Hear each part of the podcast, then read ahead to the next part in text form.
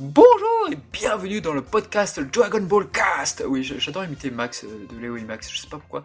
Euh, et bien voici le grand retour des, podcasts sur Deezer, sur, sur ce que vous voulez, sur n'importe quel hébergeur. Et j'ai donc avec moi Shunen Gohan. C'est moi-même, Glora Gohan. Et voilà, notre belge préféré, et nous avons notre technicien, notre pro, rien ne lui échappe, et à savoir Dr. Chai. Et coucou tout le monde, bonsoir. Et coucou les filles, coucou tout le monde. Et voilà, vous l'avez compris, vous l'avez reconnu, il est bien là, lui aussi. Euh, eh bien écoutez messieurs, donc ça fait longtemps moi en tout cas que je n'étais pas intervenu sur un podcast, donc euh, c'est top, c'est génial. Euh, donc nous allons faire un podcast sur le dixième film de Dragon Ball. Et ouais, on n'a toujours pas terminé notre session des films, donc euh, j'espère que messieurs vous êtes chauds. Chaud la braise. Ah, chaud patate, hein. Eh bien, dans ce cas, nous allons faire tout de suite un point news pour revoir ce qui s'est passé sur le monde merveilleux de Dragon Ball. Faites bien attention, ouvrez les yeux J'ai contacté la Terre et j'ai une très bonne nouvelle à vous annoncer. Et donc là, le point, le point news avec Dr. Ichi et Shunanguan. Alors, nous allons revenir sur un jeu qui fait son grand retour. Alors, je crois que ça s'appelle Sparking. Alors, qu'est-ce que c'est quoi les Sparking, Dr. Ichi La bah, Sparking, c'est étincelle en, en, anglais, bien sûr. Donc, c'est la fameuse barre bleue. Sparking. C'est la fameuse barre bleue que tu remplissais au bout d'un moment qui te permettait de, faire des super euh, attaques de la mort qui tuent. Et euh, voilà, donc le jeu a été euh, annoncé pour prochainement, on sait pas quand encore, on n'a pas de date, on a très très peu d'infos. Je crois que dedans, mais je suis pas sûr. Voilà. C'est pas sûr parce que c'est quand même un personnage très secondaire. Hein. Ouais. Exactement. C'était euh, un truc étonnant d'ailleurs. Moi, je ne l'ai pas vu venir celle-là quand même. Faut avouer. Alors apparemment, le nom avait été déposé. Apparemment, il y avait... le nom de code était Sparking Zero et quelques-uns l'auraient vu auparavant. Ah bah, de ce qui se dit. Je sais pas si ah, vous, ah, avez pas vu les informations. Ah non, non, c'est pas ça en fait. Euh, je sais pas si tu as regardé la vidéo de Martin, Marty Japan. Marty Japan, s'il vous plaît, que nous saluons. Euh, tout, simplement, et qui nous disait justement, bah, avec les infos qu'il avait lui et d'autres infos qu'il n'a justement pas le droit de dire, que en gros, euh, Sparking Zero ou Budokai Tenkaichi Zero, c'est le nom de code du projet, c'est pas le nom final. Oui, ah ouais, c'est ce que je viens de dire. Ah, c'est ce que enfin, c'est ce que j'ai voulu dire maladroitement, certes, mais oui, c'est le nom de code du projet tel qu'il a été créé oui. sur. Euh, oui. Non, toi tu as dit que, que c'était le nom déposé. Ah pardon, non, le nom déposé, le nom de code, excusez-moi, je me suis très mal exprimé. Merci de m'avoir voilà, donc ça c'est le voilà, c'est le nom du projet qui s'appelle euh, Sparking Zero, mais c'est pas le nom définitif. Exactement, tout à fait. D'ailleurs, rappelons Pardon, excuse-moi, je t'ai coupé, vas-y. Vas-y, vas-y, non, juste terminé. Non, j'allais dire que le nom de code, j'ai appris ça il y a pas longtemps, le nom de code du premier, euh, donc ce qu'on appelle Budokai, mais euh, au Japon c'était Dragon Ball Z 1, euh, on va dire, quoi, le, sur PS2. Le premier nom de Budokai 1, c'était Fighter, si je dis pas de bêtises. Est-ce que c'est vrai, Dr. Ishii? Alors, d'après ce que j'avais vu à l'époque, c'était en 2002 sur Transgoku, transgoku.fr ou quelque chose comme ça. Je sais, C'était un excellent site. Et ah quelle époque qui avait balancé les premiers screens de, Budokai euh, premier du nom. Et le nom s'appelait Dragon Ball Fighters avec un S à la fin. Et euh, je vais retrouver ça dans, mes archives, bien évidemment. Et puis ça m'a fait rigoler justement quand ils avaient annoncé Dragon Ball Fighters il y a quelques années, et puis euh, pour faire le rapprochement de tout ça en fait. Et les gens, ils avaient pas tilté jusqu'à ce que je te le redise il y a pas très longtemps, tu vois. Moi je le savais pas, donc c'est bien, c'est marrant. C'est dingue, est-ce qu'ils ont fait exprès de choisir ça, Fighter Z, ou est-ce que c'est un lien avec le premier Budokai? Je, je sais pas en fait. Je sais pas, je sais même pas si c'est vraiment un nom officiel, le Fighters de, de, Budokai en fait. Hein. Euh, c'est ce qui était écrit à l'époque sur euh, Transgoku, mais je sais pas si c'est officiel euh, en tant que nom de code ou quoi que ce soit. Faut demander chez Bandai pour voir si c'était vraiment le nom d'origine, tu vois. Mais je me rappelle qu'on avait fait un podcast sur des jeux obscurs qui n'avaient pas eu lieu, notamment un sur N64, et je me rappelle que son nom était, était vachement classe quand on en avait parlé tous les deux. Je sais plus quel était-il. Ouais, c'était Black Butoden, je crois. Black Butoden? Ah ouais. Ah, ou Bloc Butoden. Bloc Butoden. Ah ouais, bon, il était plus classe dans mes ouais, Bloc Butoden, ouais, c'est ça. Zut alors. Eh ben écoutez, en tout cas moi le Sparking, je suis super content parce que moi j'adore en tout cas Spike Shunsoft. Alors je reconnais que depuis Ragin Blast, entre Ragin Blast 1 et Ragin Blast 2, la façon dont il crée les, décors ou même les personnages a beaucoup évolué. C'est vrai que Ragin Blast 1, Blast 1 avait pour lui de jolis graphismes, c'était encore entre guillemets fidèle. Et puis après, il est arrivé Ragin Blast 2 et ainsi que Jump Force où bah, c'est vrai que la, façon dont il dessine les pelouses, euh, enfin il design pardon les pelouses où c'est assez réaliste et tout.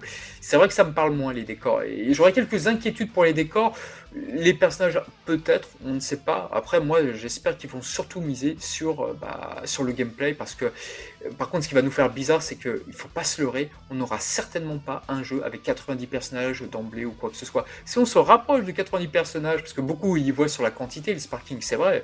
Sparking, 160 personnages, le Meteor, Sparking alias Tenkaichi 3, ça faisait rêver. Mais là, je pense que je sais pas quel est votre avis là-dessus, mais à mon avis, je pense que ça n'aura pas lieu. On est d'accord. Bah, soit ça, ça, aura lieu, mais alors du coup on va raquer parce que ça sera tout en DLC. Oui. Euh, soit ils vont, ils vont effectivement limiter parce qu'il me semble que j'avais lu que bon, designer tous ces, tous ces personnages euh, avec le, les techniques d'aujourd'hui, ça coûte beaucoup plus cher que, que ce que ça coûtait à l'époque. Donc c'est vrai que peut-être que tu as un roster plus limité. Hein. Ah bah, mais j'espère quand même qu'ils vont, vont, mettre le, vont mettre le nombre parce que Allez, quand tu t'appelles euh, Tengashi ou Sparking, Bien sûr. bon, euh, tu mets pas 5 personnages, quoi. Je suis désolé, là, il ah, va falloir quand même assumer un peu le nom, quoi. Tellement. Mais ça va être compliqué quand même. Et toi, Docteur Ishii? Bah moi ouais, je pense que je, suis un peu de votre avis. Je pense qu'il y aura plusieurs, euh, plusieurs épisodes sûrement, ou peut-être des DLC, je sais pas. Euh, faudra voir avec eux comment ils... Enfin quel est le, business plan du jeu en fait. Bien sûr. Mais euh, sinon, ouais, sur ce qu'on voit dans, dans, le, teaser, c'est quand même assez rassurant parce que les graphismes sont pas dégueux, ça a l'air assez dynamique, etc. Et euh, donc, euh, ouais, moi je suis assez confiant là-dessus, même si je suis pas trop fan de, des Sparking au final. Même si ce sont des bons jeux, hein, j'ai. J'ai j'ai passé énormément de temps sur les Sparking. Hein. Faut, faut, pas, faut, faut, pas, faut pas interpréter les, les, les propos que je dis sur Twitter euh, hors de son contexte. C'est des jeux que j'ai énormément squatté. Euh, il y avait même à l'époque sur Mangamit, il y avait euh, Léo de, Léo et Max qui avait fait la Solus oh. pour, pour débloquer les personnages avec les Potara, etc. Il, s'était vraiment penché en japonais en plus. Il avait fait tout ça en japonais pour nous indiquer oh, comment, comment débloquer les persos cachés, etc. Et euh, on a passé énormément de temps dessus euh, à l'époque. Euh, ouais.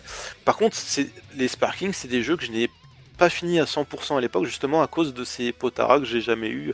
Il y en a qui étaient euh, galères à, avoir, etc. C'est lequel Sparking où il y avait les potaras C'était le, le, Neo Sparking, le Tenkaichi 2 ou c'était le dernier? Je me rappelle plus. Je pense, je sais plus, je crois que c'était le Neo et le Météor, il me semble. Ah, ça, me, ça, me, dit quelque chose pour le, le, le Tenkaichi 3, c'est le seul que j'ai joué, donc ça me dit quelque ah, chose euh, cette affaire.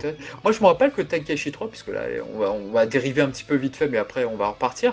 Moi ce que je me rappelle, Tenkaichi 2, c'est qu'il y avait des combats dans le mode histoire qui était caché, genre tu pouvais affronter Tambourine avec Chichi par exemple. C'était dur Et le mode histoire, il y avait beaucoup, beaucoup déplu à l'époque, et moi aussi je dois l'avouer, parce que bah, il y avait plein de combats manquants, et puis c'était des brides du mode histoire par rapport à, à Tenkeshi 2 alias Neo Sparking, qui lui, bah, t'avais tout quoi en fait, t'avais tout. Et c'est vrai que Sparking Meteor avait beaucoup déçu à l'époque, après je sais pas ce qu'il en sera pour le, prochain. Alors Meteor, Meteor moi il m'avait déçu, enfin je parle du 3, il m'avait beaucoup déçu à l'époque. Euh, sur un seul point, qui est en fait la taunt. Euh, parce qu'en fait, tu peux créer des équipes de, de 5, de, mémoire, de 4 ou 5.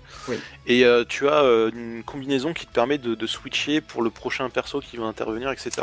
Si tu mets trop de temps, ton perso. Enfin, la, taunt va se déclencher. Et la taunt, tu, peux pas la cancel en fait. Ce qui fait que tu es vulnérable. Alors que dans le 2, la taunt, tu pouvais la, déclencher, quand tu voulais et c'était facultatif. Là, c'est si tu bouges pas ou si si ton personnage ne bouge pas, mais que tu es dans les menus, tu essayes de, prévoir ton autre personnage qui va, intervenir, et bah tu peux te faire avoir par la taunt en fait. Et là, tu es vulnérable. Bien, bien joué, j'avais totalement oublié ça. J'avoue, je me rappelle beaucoup plus les changements de personnage dans Ryan Blast 2, où je trouvais ça stylé d'ailleurs, même si c'était pas évident. Et, euh, et, pour moi, ça c'était un des gros points noirs du 3 en fait moi, ça m'a jamais arrivé, donc du coup. Euh, moi, je me rappelais plus de ça quand je jouais avec ces Trivax là-dessus. Mais j'avoue que oui, c'est mal foutu. Par contre, en termes, de en termes de contenu, en termes de skin, enfin, je me rappellerai encore le, c'était un rêve pour moi, c'était dingue, parce que tu avais un décor Dragon Ball dans le désert, et tu avais le skin de Goku tel qu'il apparaît dans le premier tome du manga, et tu avais aussi le skin de Yamcha, pareil, là où il apparaissait effectivement la toute première fois, et tu pouvais refaire le premier combat Goku-Yamcha, enfin c'était de merveilleux souvenirs, et puis tu avais Spopovich, qui était aussi un excellent personnage, une sorte de Zangief, enfin c'était... Ah non, moi, en termes de casting, j'en garde un très très bon souvenir du tout dernier. Bah, je pense que c'est le, le, le, le, casting, le roster le plus, plus complet. Hein. Ah bah oui. Tous les jeux et encore maintenant, quoi, Et ça a été très dur de passer derrière. Il y a Infinity ils ont jamais, Ils ont jamais fait plus. Euh. Ah en bah même temps, c'est difficile de faire plus parce qu'il y a tous les personnages. je suis d'accord. Et euh, puis quand Infinite World est arrivé derrière, il n'a pas du tout fait marcher. En fait, tous les jeux qui sont arrivés derrière Sparking Meteor, ça a été une mandale pas possible. Tu avais aussi le jeu de Capcom qui était pas très sympa, là, le Chu euh, Dragon Ball Z qui était très sympa, mais tous les jeux qui sont arrivés après Sparking Meteor, c'était très compliqué par rapport au casting, par rapport à ce que ce qu'attendaient les fans derrière. Alors, pour euh, Infinite World, oui, c'est un peu dommage parce qu'il est. Ah, en fait, bien. il est très bien parce que c'est le. C'est le, la version ultime de des Budokai en fait. T'as tous les persos, t'as du GT, t'as as des modes bonus euh, euh, interactif avec justement la technique de Tenshinhan, etc., la route du serpent. C'est l'équivalent de KOF 98 en fait, chez Dragon Ball, chez Budokai. tu as tout ça, ensuite, as, euh, par contre, tu as Super Dragon Ball Z qui était sorti justement en arcade et sur PS2 et que les gens ont boudé parce que c'est. Ah. Euh, c'était différent de Budokai euh, Tenkaichi, alors qu'en fait mhm. c'est un bon jeu, c'est un bon jeu d'arcade, il y a, y a une ambiance manga justement oh, plus... Les euh, décors, les décors incroyables, les menus c'est pareil. Enfin, il t'avait des personnages inédits comme, comme Videl, comme, comme Chichi. Chichi, Chichi était avec l'éventail, oui. Qui était jouable. non, non, il était, le jeu était sympa, mais c'était un jeu d'arcade. Et les gens, ils, ils étaient pas prêts pour l'arcade. je pense que c'était surtout ça. C'est vrai, je suis d'accord. Donc voyez, voyez Sparking et ça fait une tornade monumentale. Et quand Burst Limit est arrivé, bah, les gens ils avaient râlé. Burst Limit n'était pas mauvais, mais euh, j'aimais bien Burst Limit le, côté, le punch du jeu. Quand tu donnais un coup fort, tu sentais vraiment que tu frappais fort. Mais c'est vrai que il y avait, il y avait le, Sparking et les gens voulaient. Enfin, moi j'étais un peu de cette école-là. J'avoue qu'à temps j'ai eu des propos assez blessants sur les Budokai, alias les, bah, les Dragon Ball tout simplement au Japon. Et, euh, et c'est vrai que c'était très dur pour moi de revenir à la formule Budokai après les Sparking. Donc, euh, ouais. Ah, ça, quand t'aimes un jeu, forcément, quand tu reviens en truc. Euh, ah ouais. Et, moi, je le dis, c'est vrai, les Sparking, c'est. Ça m'arrivait aussi, hein. Ouais, je comprends bien, je comprends bien. Après, les Sparking, c'est vrai que c'est mon gameplay préféré des jeux Dragon Ball, donc moi, je suis super content qu'ils reviennent. moi, je, moi bon, je suis pas un, grand consommateur de, jeux de combat, et d'ailleurs, j'en ai fait très peu, donc. Bah oui, euh, je préfère à la limite euh, des BZ cacarottes à, à un jeu de combat. Bah oui, bah oui. C'est pas bien. Il en faut pour tous les goûts, messieurs. Tout à fait. Mais en même temps, c'est. Allez, pour une fois, je, je, je, je kiffais vraiment Budokai Tenkaichi 3. C'est. Allez, c'est. Le, le, gameplay n'était pas non plus trop complexe pour quelqu'un qui. Bon, qui fait un, casual gamer comme moi dans les, trucs où t'arrives à avoir vite la main sur le, truc. Euh, t'as un, roster tout à fait euh, extraordinaire. Tu peux jouer n'importe qui, n'importe comment, hein, et faire des trucs complètement délirants. Et t'as plusieurs modes de jeu, parce qu'on parlait tout à l'heure du mode histoire, qui est effectivement pas, pas très fou. Mais je pense que l'intérêt du jeu, c'est plus sur le reste où tu as, 36 milliards de, de, modes qui te fait passer du temps. Hein. As les, justement, tu as un tournoi, donc un, vrai Budokai Taikashi. Un Taikashi Budokai, parce que c'est marrant, ils ont, inversé les mots, hein, pour faire joli. Euh, puis tu as encore des simulateurs de combat. Enfin, tu as vraiment beaucoup de modes et ce jeu est vraiment très complet, donc tu peux vraiment te passer ton temps à à faire, alors que Boy Histoire est vrai qu'il est anecdotique. C'est vrai. Moi, j'aime bien ce, genre de truc là. Je suis d'accord. En tout cas, moi j'espère qu'ils reprendront les dernières améliorations des Ragin Blast qui étaient vraiment exceptionnelles. Enfin, pas exceptionnelles, mais je dirais que dont j'étais vraiment satisfait. Et puis on va parler d'une autre news, donc du coup le DLC de Kakaroto.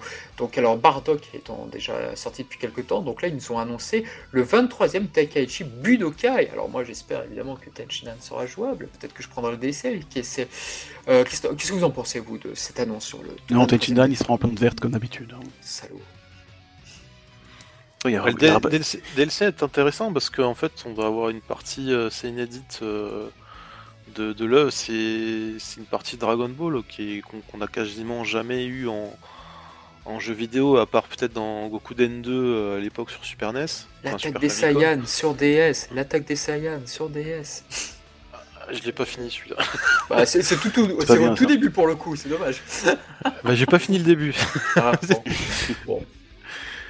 Euh, ouais, ouais, DLC très intéressant. En plus, on, a vraiment les skins qui correspondent au manga, donc c'est-à-dire les, épaulettes de Piccolo qui sont différentes, euh, la tenue de Goku avec son visage aussi. Enfin, voilà, ça, va être vraiment intéressant. Euh, pour revenir sur Bardock, le DLC quand il est sorti sur console, il y a eu un petit souci au niveau des mises à jour et qui est maintenant réglé. Donc pour ceux qui se posaient la question, voilà, donc tout est réglé. Euh, ce qui s'est passé, c'est que bah, Bandai Namco a, avait fait une mise à jour, mais les sauvegardes n'étaient pas compatibles avec la nouvelle euh, mise à jour en fait. Donc ça, je parle pour les versions Xbox Series. Et en fait, euh, il a fallu qu'ils rendent disponible l'ancienne version, c'est-à-dire la version Xbox One, pour pouvoir relancer le jeu, pour pouvoir retransférer après les sauvegardes sur la nouvelle version. C'était un petit peu galère, mais maintenant ça marche. Les DLC oh fonctionnent aussi. Bon, bah, ça remarche maintenant, de toute façon, il n'y a plus de bugs là. Donc euh, oui, tout marche. Et puis euh, si jamais vous aviez, vous aviez une sauvegarde euh, sur l'ancienne version, c'est-à-dire la version Xbox One, et eh ben la sauvegarde n'est pas perdue. Hein. Ça sert à rien d'effacer, de recommencer le jeu. votre sauvegarde normalement, elle, était toujours stockée dans les, dans les serveurs et vous pouvez toujours la rebalancer. Donc il y, a, un petit tutoriel, un petit, une petite mise mise en œuvre pour, euh, pour mettre tout ça comme il faut. Euh, donc je vous, vous, invite à aller voir du côté de chez Bandai Namco, ils, ont fait tout un tuto normalement là-dessus. Si jamais vous avez des problèmes, n'hésitez pas à poser les questions dans les commentaires de la vidéo, puis on vous répondra, on vous indiquera euh, comment faire, etc. Si jamais vous avez des soucis. Voilà. Et bien merci pour cette, cette assistance. comme vous l'avez entendu, Dr. Ishii, notre, euh, notre assistance, notre service technique du Dragon Ball Cast. Bah écoutez, très bien, donc messieurs, je pense qu'on a fait le tour de l'actualité. Non, pardon, j'oublie, il y a une sortie en Blu-ray qui sort bientôt d'un certain film. Euh, alors quel est-il, s'il vous plaît? Le 16 mai, euh, réservez votre journée parce que Dragon Ball Super Super Heroes sort en Blu-ray. Et ça, c'est. Voilà, c'est. Bah, c'est dans un mois, dans, non, dans deux mois. Ouais, c'est dans deux mois. Et voilà, le film préféré de Shunan Guan sort enfin en Blu-ray. C'était Tout à fait, surtout la fin, c'est la meilleure, bien sûr. Et vous pouvez déjà, et vous pouvez déjà le précommander. Hein. Oui. Ah, c'est bien, c'est vraiment drôle. Il n'y a pas un collector qui est sorti avec Comment? Pas un collector qui, qui, qui... Alors, il y a deux éditions. Il y a une édition Steelbook et une édition standard. Et euh... Ah, il y a un Steelbook, c'est ça. Ouais, ouais, il y a un steelbook, mais alors je sais pas s'il y aura des bonus en plus ou quoi que ce soit, je sais absolument pas. il y aura la VF, il y aura la VO, c'est déjà ça. Je hein. Et je crois qu'il y a une édition DVD. Par contre, il n'y a pas d'édition Ultra 4K HD, UHD, machin truc. Euh. Ça, c'est réservé au Japon apparemment. Même aux États-Unis, ils ont pas ça. Hein. Oui, c'est étonnant ça. Enfin, c'est la moitié étonnant parce que les, Japon, ça va arriver garder des trucs pour eux. Mais... Ça va arriver après à tous les coups. C'est juste ah, que là, pour l'instant, on n'a pas encore le matériel. Mais le problème, c'est que tu vois, par exemple, au niveau de la Japanimation en France, on a très très peu d'éditeurs qui font, qui proposent de l'Ultra HD. On a, on a Dibex euh, qui, est arrivé avec Akira, par exemple. Et euh, je crois que c'est tout. J'ai pas, enfin, j'ai pas d'autres titres en tête euh, au niveau de, l'Ultra HD. je sais pas, à part si vous avez des exemples. Moi, j'en ai pas non, mais après, si on a déjà en Blu-ray, c'est déjà, bien. Hein. C'est vrai que c'est très dommage. Mais après, c'est dommage que souvent le Japon, ils aiment bien se garder, euh, se garder les bons trucs pour eux. Oh, je pense que c'est les éditeurs. les éditeurs sont très frileux. malheureusement, le, voilà, le marché des DVD Blu-ray se casse la gueule. Donc, euh, je pense qu'il doit y avoir hélas de ça. Et je, Dieu sait que je le déplore. Parce que moi, je suis très attaché au physique, mais bon, malheureusement. Qu'est-ce qu'on peut y faire J'ai toujours, toujours, pensé que tu étais quelqu'un de superficiel, hein, vraiment. Bah, c'est pas ça, c'est que surtout, euh, euh, avec le support physique actuel, donc l'Ultra HD, tu ne peux pas avoir la même qualité qu'avec du streaming, en fait, au niveau du débit. Oui, forcément. Euh, voilà. Tu dois une connexion. Hein. Donc, si jamais tu veux de l'Ultra HD, machin, etc. en streaming, bah, tu vas être limité par rapport au débit. Ou alors faut faire de la mémoire tampon. Faut faire un système mémoire tampon pour pouvoir euh, stocker C'est un peu comme les, comme les lecteurs CD à l'époque, tu sais, quand, quand, quand tu avais le, système anti-choc, bah ça, ça stockait une partie de la piste audio pour pouvoir euh, continuer à rechercher la, partie où ça déconnait, tu vois. Donc, il faudrait limite faire un, système tampon comme ça, précharger le truc euh, pour. Enfin, ce serait galère, tu vois. Ouais, donc, incroyable. Ah bah, c'est marrant, mais vous voyez, j'ai pas vu, j'ai vu le film qu'une seule fois, une seule fois uniquement au cinéma, et Ouais, je suis, pas impatient de le revoir en fait. Je, je sais pas. Moi non plus, honnêtement. Euh, c'est le seul film qui m'a fait ça. Alors que tu vois, un film comme La Résurrection de F, j'ai été emballé la première fois que j'ai vu, puis après j'ai fait, mm, ouais, finalement il y a des trucs, euh, ouais. Mais celui-ci, ouais, j'ai pas, j'ai pas une grosse envie de le revoir. Bon, peut-être que je vais le mieux aimer en le revoyant, je ne sais pas. Bah, moi je suis curieux pour voir la VF en fait, parce que je ah, l'ai juste vu en VO. Ouais, pareil, je l'ai pas vu en VF.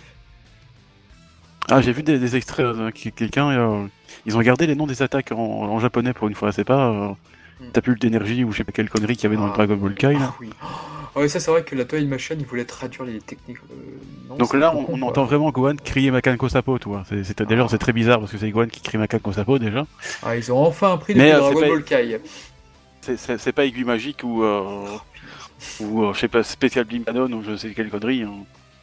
Ah non, mais ça, ils ont pas le droit, c'est interdit ça. Non, non, avec lui magique, ils peuvent pas. Non, non, mais par contre, oui, traduire le Mazonko Sapo, oui, c'est vrai qu'ils le font maintenant. C'est bien là le problème d'ailleurs. Mais apparemment, dans le film, ils, apparemment, ils, hier, ils ont gardé la, le Macaco Sapo.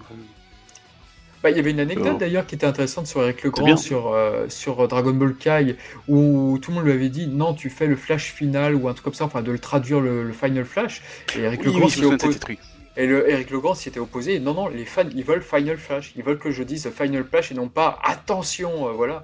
Donc, euh, bon, euh, non, non. Du, coup, lui, je me rappelle que ça, c'était une des rares exceptions pour le Final Flash où Eric Logan avait dit l'attaque en VO. Ouais. je pense d'ailleurs, je pense qu'il avait, il avait prévenu personne. Je pense qu'il l'a dit sur le moment, ah sans, sans, le dire au, directeur du plateau, tout ça. Du coup, il a un peu grugé tout le monde et Final Flash.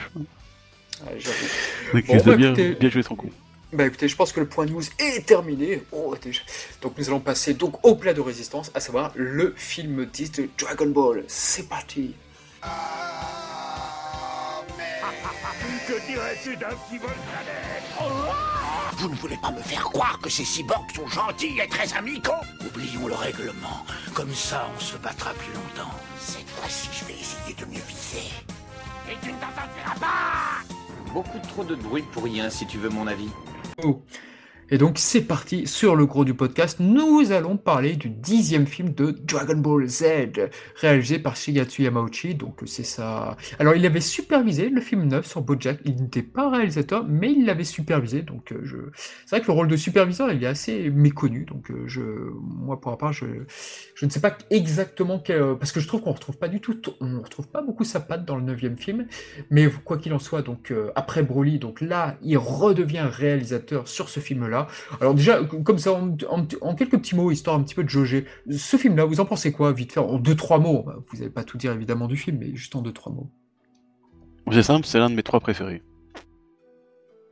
Je sais que les, fans n'aiment pas beaucoup ce film, le 11. C'est un, de ceux que je préfère, donc avec le, 9, 10, 11, c'est une, série. Une série de mes films préférés. C'est un avis assez rare. C'est tout de suite, ça a tout de suite été un de tes préférés ou c'est euh, c'est au fil en aiguille ou? Oui, enfin tout de suite, hein, quand en tout cas, enfin tout de suite quand j'ai découvert, c'est-à-dire euh, genre 20, ans plus tard, mais euh, quand je t'ai regardé, oui. D'accord. mais c'est surtout, enfin, je découvrais plus tard, mais c'est vrai que Oui, non, c'est vrai que le 9, 10, 11, il faut avouer que c'était une. Bon, c'est pas pour les mêmes raisons à chaque fois, mais Bon, il y, a des trucs qui vont pas dans ce film non plus, mais. Il y a un petit peu de Gohan dans le 9-10 en tous les cas. Voilà, donc moi. J'ai dit déjà, j'aime bien ce film. Ah bah, c'est un avis rare que de voir ce film cité dans les favoris. Je, je suis vraiment sérieux. C'est très rare que quelqu'un me dise. Oui, j'avoue. c'est. Mais oui, c'est pas un film qui revient souvent. non, non, clairement pas. très bien. Bah, écoutez, monsieur Dr. Chai, qu'est-ce que vous en pensez, vous, de ce film? Euh, c'est pas un de mes films préférés, mais je pense que ça passe globalement. Est-ce que vous, comme moi, je pense qu'on a, vu qu'on a, on a assez similaire dans notre passé sur Dragon Ball, est-ce que vous l'avez découvert en VHS, vous, en japonais, ce film-là, ou pas du tout? Alors moi, je l'ai découvert en japonais sous-titré, mais d'une provenance, comment dire, euh, obscure, si vous voyez ce que je veux dire. Docteur Hachi, est-ce que c'était le cas pour vous?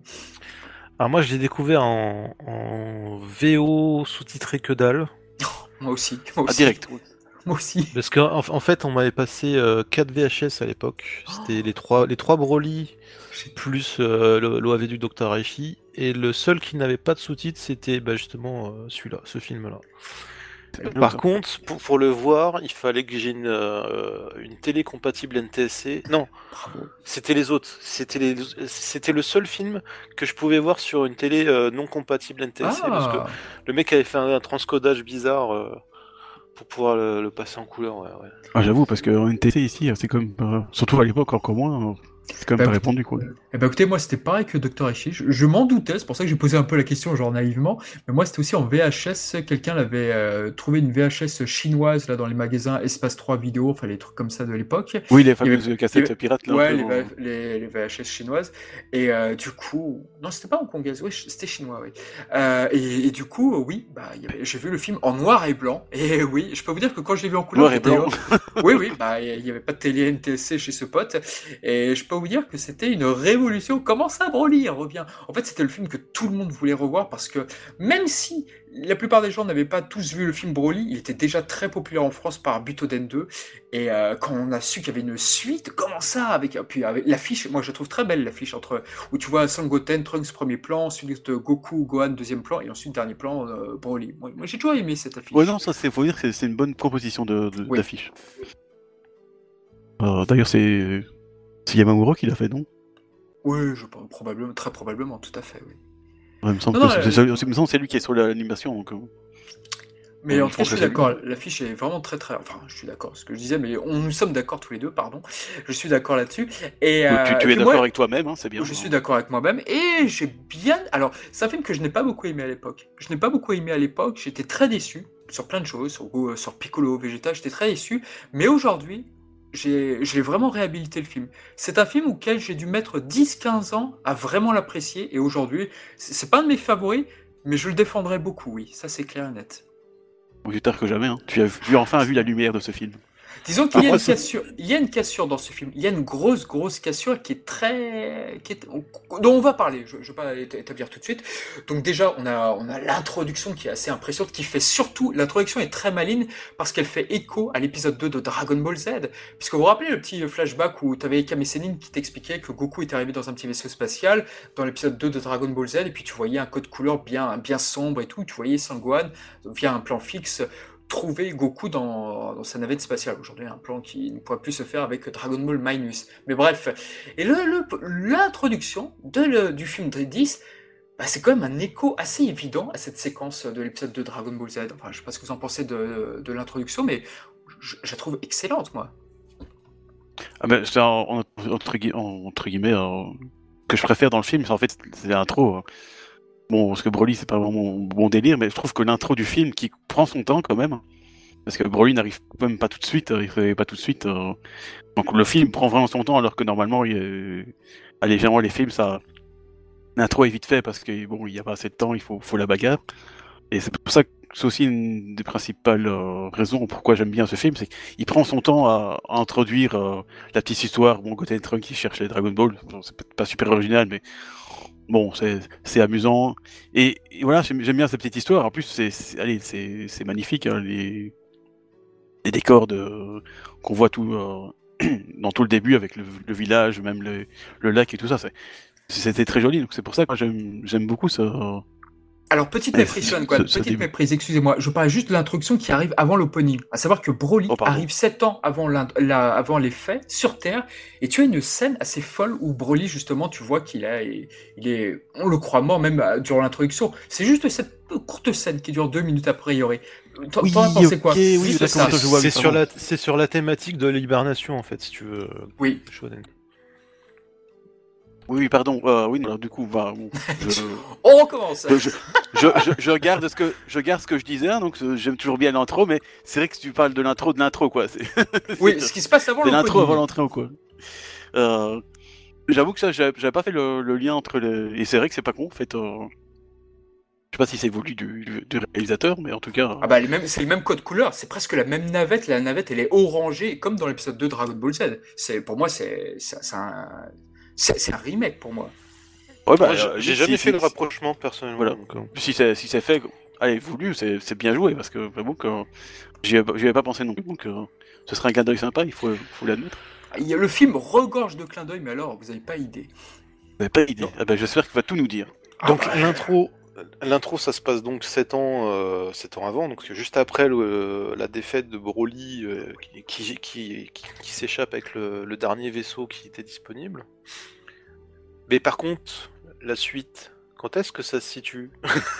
Est-ce que est-ce que est-ce qu'on va en parler de ça? Au niveau des, enfin, on sait que le film, le, film, on peut pas le situer normalement parce que c'est comme tous les films, il y a ah bah, toujours un truc qui fait que histoire parallèle. Voilà, c'est une histoire parallèle. Mais si on pouvait le situer. Juste après que Goten et Videl aient appris à voler le Juku. Ah, j'aurais même plus trop de mémoire. beaucoup de jutsu. Beaucoup de jutsu, ouais. Oh putain, le trou de mémoire ma part, le beaucoup de jutsu, exactement, c'est ça.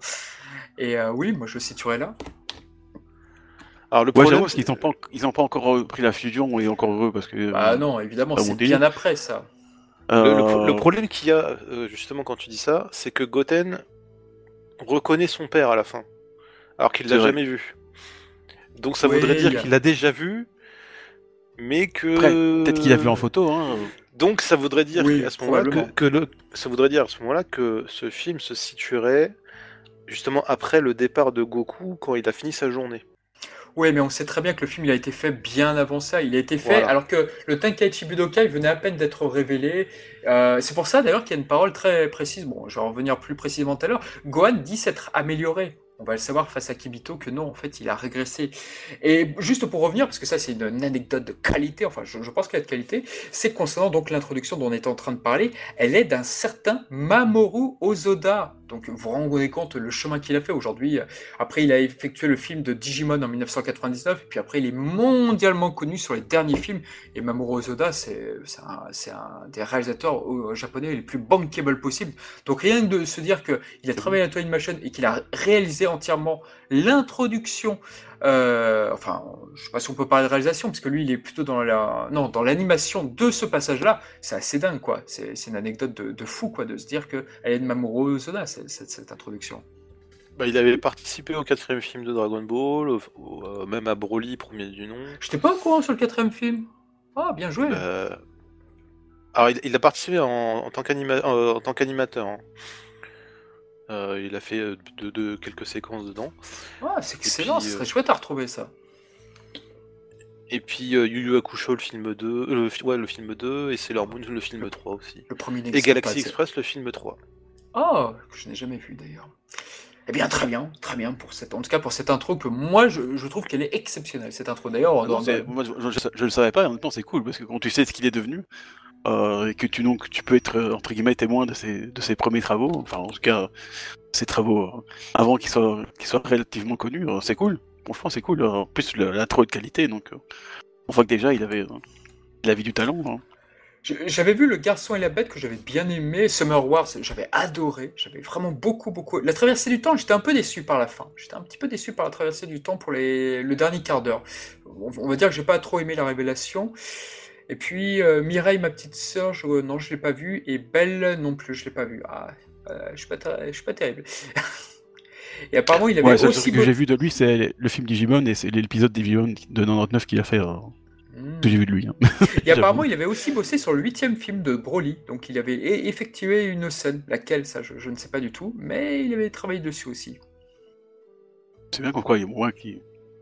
Toei, quand même, a était quand même la maison de, de nombreux de, ah bah, animateurs de, plus célèbres. Hein. Exactement, c'est dingue. Malgré sa réputation pas forcément toujours euh, très bonne, hein. il a quand même euh, formé des gens quand même qui sont devenus des, des trucs. Hein. C'est cool de savoir. Ça, exact, il faut le savoir. Ah, J'adore la phrase. Oh, on devrait l'isoler là. Il faut le savoir. voilà, il faut le savoir, euh, c'est important. Voilà, donc euh, qu'est-ce qu'on peut dire? Bah, Déjà que ce film est de nouveau réalisé, donc comme je le disais, par Shigatsu Yamauchi, donc on retrouve vraiment sa patte, notamment dans les mouvements des jambes. Il, ne cesse de donner des coups de pied, donc euh, pas, de pas de doute, c'est un film de Yamauchi, ça c'est clair et net. Donc après, on a évidemment l'introduction qui repart. Alors, on dit souvent que Dragon Ball GT était une sorte de reboot, qu'il voulait rajeunir euh, voilà, la cible, qu'il voulait revenir sur des histoires plus au début de Dragon Ball, tout simplement. C'est vrai qu'on dit souvent ça Dragon Ball GT, mais pardon, mais c'est avec ce film que la Toei Animation, pour moi, inaugure un petit peu ce, côté-là. Parce que c'est vrai que là, pour la première fois, dans un film Dragon Ball, depuis euh, le quatrième non, depuis le troisième film Dragon Ball, peut-être, on revient sur la quête des Dragon Ball avec les héros, et ça les amuse, ils sont tous souriants et tout, c'est très léger comme euh, sensation. Et on revient un petit peu sur ça, quoi, sur les débuts de Dragon Ball à travers ce film, non?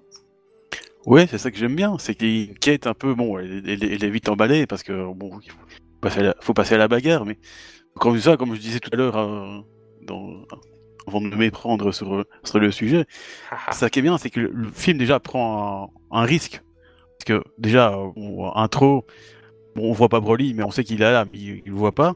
Beaucoup Vegeta sont aux abonnés absents. Euh, Piccolo, on le verra. Enfin, je, je vois que tout le monde a vu le film, donc il va pas vraiment être là, hein, parce que ce sera plutôt Krillin, mais et on, se met sur, euh, on se focalise sur Goten Trunks et Videl, quoi.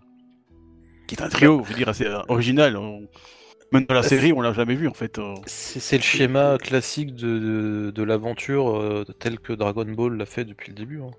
T'as un trio de, de, base, donc avec une fille et puis en général de, de, Excellent rapprochement avec Dragon Ball GT, monsieur. Excellent rapprochement. Bravo. Et oui. J'avoue, j'avoue, bien vu. Ah, mais c'est vrai, c'est vrai. J'allais le dire. Non, je suis d'accord. Et ben, c'est ça, c'est ça qui est bien. C'est, tu vois, il y a vraiment un truc. Il y a, c'est un peu la, la période de Toei qui prend des risques, tu vois, parce que on verra ça avec le film 11. Si un jour on fait un podcast sur le film 11, ils prennent des risques en, en dégageant des, des, personnages très, très appréciés, euh, comme Goku, Vegeta, Piccolo, et se focus sur, euh, sur Goten et Trunks qui Bon, c'est vrai que c'était à, l'époque, ils étaient à la mode, hein, parce qu'ils euh, ont comme eu deux films.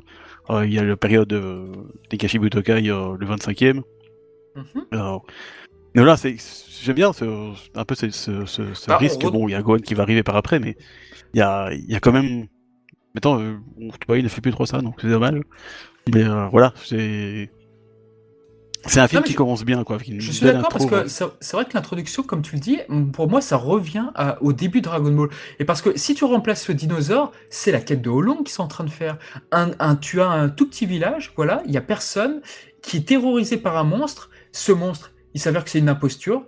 là, ce n'est pas Oolong, c'est le dinosaure. Et Dragon Ball GT va aussi reprendre ce côté-là où, Trunks devra se déguiser en femme et tout. Donc là, c'est pas ça. Eux, ils, remplacent justement la, fille Coco. On va revenir vite fait sur ce personnage après. Ils remplacent euh, ça. Et c'est vrai que c'est les débuts de Dragon Ball. C'est vraiment l'intrigue. Ça fait aussi très Dragon Quest, je trouve. Le design d'ailleurs de Coco fait très, très, très petite fille de Dragon Quest. D'ailleurs, et pourquoi je dis Dragon Quest? Parce que la manière dont sont habillés les gens de ce village, c'est très médiéval. T'as même un gars en armure et tout, donc c'est assez intéressant à analyser. Oui, on voit que c'est un, village un peu ancien, tout euh, bon, dans, reculé, donc c'est vrai qu'effectivement, ça, ça a un petit côté euh, Dragon Quest qui ne serait pas con parce que c'est un peu Toriyama aussi, hein, Dragon Quest. Et puis aussi un, as euh, aussi un, as aussi un clin d'œil au premier film de Dragon Ball avec les diamants. Il y a beaucoup de diamants dans ce village. On se pose des questions pourquoi. Et les diamants, bah, t'en avais une, un florilège aussi dans le tout premier film de Dragon Ball avec le roi. Ah, j'arrive jamais à dire son nom. Gourmet Gourmet Oui, c'est Gourmet. Enfin, en, anglais, en, anglais, enfin en français, anglais, c'est Gourmet, mais c'est vrai que c'est quoi que c'est Gourmet, ce truc Alors, c'est pas, c'est pas vraiment des diamants, c'est des cristaux en fait. Ouais, c'est des cristaux, c'est vrai. Mais la manière dont ils dessiné les brillances, enfin bon, moi ça m'a évoqué un peu le premier film. Non, c'est vrai que c'est encore une fois, c'est un, si c'est un, clin d'œil, c'est bien vu, ça fait toujours plaisir. C'est vraiment la petite histoire. Euh, bon, tu, tu, te dis au départ, bon, euh, le film c'est marqué le retour de Broly en, français. Euh, ah bah en, japonais, ça, doit faire deux lignes. J'ai oublié, j'ai oublié le nom. Alors, tu ah. fais bien, tu fais bien d'en parler parce que le retour de Broly, c'est le nom du film officieux. C'est-à-dire que c'est les fans qui le nomment comme ça. Ce n'est pas le nom officiel. C'est pas le nom officiel en français. C'est quoi déjà le nom japonais déjà, Dr. Ishii Alors le nom japonais c'est Kiken Naftali Sho Senshiwa no euh, non, euh, Sho Senshiwa Numela Numela Tai. Prends une bouteille d'eau. Quel accent japonais incroyable. C'est quoi déjà? C'est pas les rivaux, non. Les rivaux dangereux, c'est. Euh, rivaux, le rivaux dangereux, voilà. Donc euh, en, français, mais il manque une partie du titre qui est euh, Les super guerriers n'ont jamais de repos. Ah, c'est tellement vrai. Et en français, c'est quoi le titre officiel alors? Bah, c'est rivaux dangereux. Ah, tout simplement. Ouais. C'est vrai que j'ai Et ouais, c'est un des. Bah, bah, de toute façon, c'est comme les autres films. Hein, on appelait tous Metal Kura. Ah bah oui, ah bah oui. C'était pas le nom officiellement là. Ah oui, Metal, Metal Couleur. Moi, j'ai très longtemps dit Kura ou Kula au lieu de couleur. Ah oui. Non, mais je parle du, en fait, de, de, de... Ah, oui, le, truc officiel, c'est 100 000, 100 000 guerriers de métal. Tu vois, pour, au lieu de dire 100 000 guerriers de métal, on disait tous, j'ai vu Metal Kula ou, ou, Metal Couleur, tu vois. Ouais, bah là, bah là c'est pareil. Mais là, au, lieu, au, lieu, de dire rivaux dangereux, on disait tous le retour de Broly. Et, et, quelque part, c'est un petit peu le nom officiel, euh, officieux. Parce que les, les, fans, ils l'appellent comme ça. Et moi, je pense que ça aurait été euh, bien de l'appeler comme ça. Euh, je, je, comprends pas pourquoi AB n'a pas fait ce choix-là. Quoi. Ouais, parce que là, pour bah, souvent, les titres de films, c'est un peu. Ouais, c'est vrai que un, un peu... on comprend jamais très bien parce que dangereux, enfin oui, enfin quel Rivaux il parle. après, après c'est peut-être une volonté de Toei parce que par rapport au titre oh, ça m'étonnerait, japonais. Ah, parce que le combat fratricide, le combat fratricide, je pense pas que ce soit une volonté de la Toei, euh, je pense pas, non. Non, mais je te parle à partir de, de ces années-là, en fait. Ah, parce que oui, il est sorti au cinéma, oui, pardon. Voilà, il est sorti au cinéma, etc. D'ailleurs, on peut rappeler fait... quand est-ce qu'il est sorti au film, d'ailleurs? Dites-nous tout, monsieur Reichi. Alors, il est sorti euh, en 96 au cinéma. Tardivement. Le 16 octobre 96. Et moi, je me rappelle à l'époque, donc quand j'ai eu ces VHS, que, enfin, quand j'ai eu les VHS japonais, le film était pas encore au cinéma ou allait, être diffusé au cinéma. J'avais déjà vu les films oh avant que ce soit projeté au cinéma. C'était un oh, déjà, déjà en Déjà pirate si jeune, quoi. Terrible, hein. Mais non, c'est pas que c'est de, du, de l'avant-première euh... exclusive. Ouais, ouais, ouais, c'est ce qu'on dit. Hein. Et d'ailleurs, on peut rappeler pour nos plus jeunes auditeurs, ce film-là est sorti après les films 12 et 13 en France. Ce qui fait que les gens qui ne connaissaient pas bien l'ordre des films Dragon Ball Z, bah, ils s'attendaient à voir des fusions, à voir du Super Saiyan 3, et pas du tout, quoi, en fait. Oui, c'est l'ordre était bizarre. Hein. Moi, j'ai, moi, j'ai vu Dragon Ball le film, donc le premier, donc avec le, 12-13. Bon, j'ai jamais vu deux, je sais pas pourquoi. Euh, peut-être que ça m'était déjà passé, j'en sais rien. Euh, bref, euh, mais c'est vrai que c'est bizarre d'avoir choisi. Bon, après, c'est AB qui choisit bah, disons que les films 12 et 13, ils avaient bien marché au cinéma, et en plus, oui, ils moi, j'avais bien, bien aimé, j'avais été voir, c'était très cool. Mais, et après, ils se sont questionnés, qu'est-ce qu'on fait? On refait ça avec les films euh, 10 et 11, et, ça, et ils étaient beaucoup plus risqués. Et c'est vrai que le, ça, par contre, au cinéma, Dragon Ball Z 2, je crois que ça s'était appelé, il, ça avait beaucoup oui, moins marché que les films 12 et 13. Et les films sont, entre guillemets, je trouve, hélas, moins savoureux que les films 12 et 13. Pourtant, je les aime beaucoup, attention, mais je préfère effectivement les films... Euh, Ouais, mais c'est vrai que, bon, comme je parlais tout à l'heure, c'est le, 12, le 10 et le 11, euh, c'est un risque, parce que forcément, t'as pas Goku Vegeta, t'as pas Piccolo, alors que bon, euh, dans le 12 et 13, t'as quand même euh, les fusions, t'as Goku Vegeta, t'as Piccolo, t'as Pike One, c'est, je peux comprendre honnêtement que les gens ont, préféré, ont préféré le 12 et 13, surtout à l'époque quand t'es jeune, bon, tu veux, c'est la bagarre, quoi, parce que tu regardes Dragon Ball, c'est la bagarre, à l'époque quand t'as 10 ans, c'est ça que tu veux, toi. alors que le 10 et 11, c'est pas tout à fait le, même délire. Et je pense aussi que la, la, vague euh, Dragon Ball commence un peu à s'essouffler, je pense. Euh, oui, en 96, 97, euh, en tout cas, ça commence à s'essouffler. Moi aussi, je commençais à me désintéresser de Dragon Ball à l'époque. D'ailleurs, moi, j'ai pas vu le film. En fait, je suis même pas sûr qu'il soit sorti en Belgique, en fait, le Dragon Ball film 2, en fait. Et bon, après l'arrêté du club de Roté en, en, 97, je pense que ça, ça, ça a mis un coup. Hein un coup fatal. Bah, disons que c'était pas diffusé euh, en salle autant que ça, euh, enfin autant qu'aujourd'hui, si tu veux. S'il fallait aller sur des salles sur Paris ou des trucs comme ça, ou, dans, ou vraiment dans des grandes villes pour pouvoir voir le film. Mais genre, tu, tu prenais la, la, salle de ciné de, de, de, de, ta ville ou de ton village, euh, c'était pas programmé. Hein.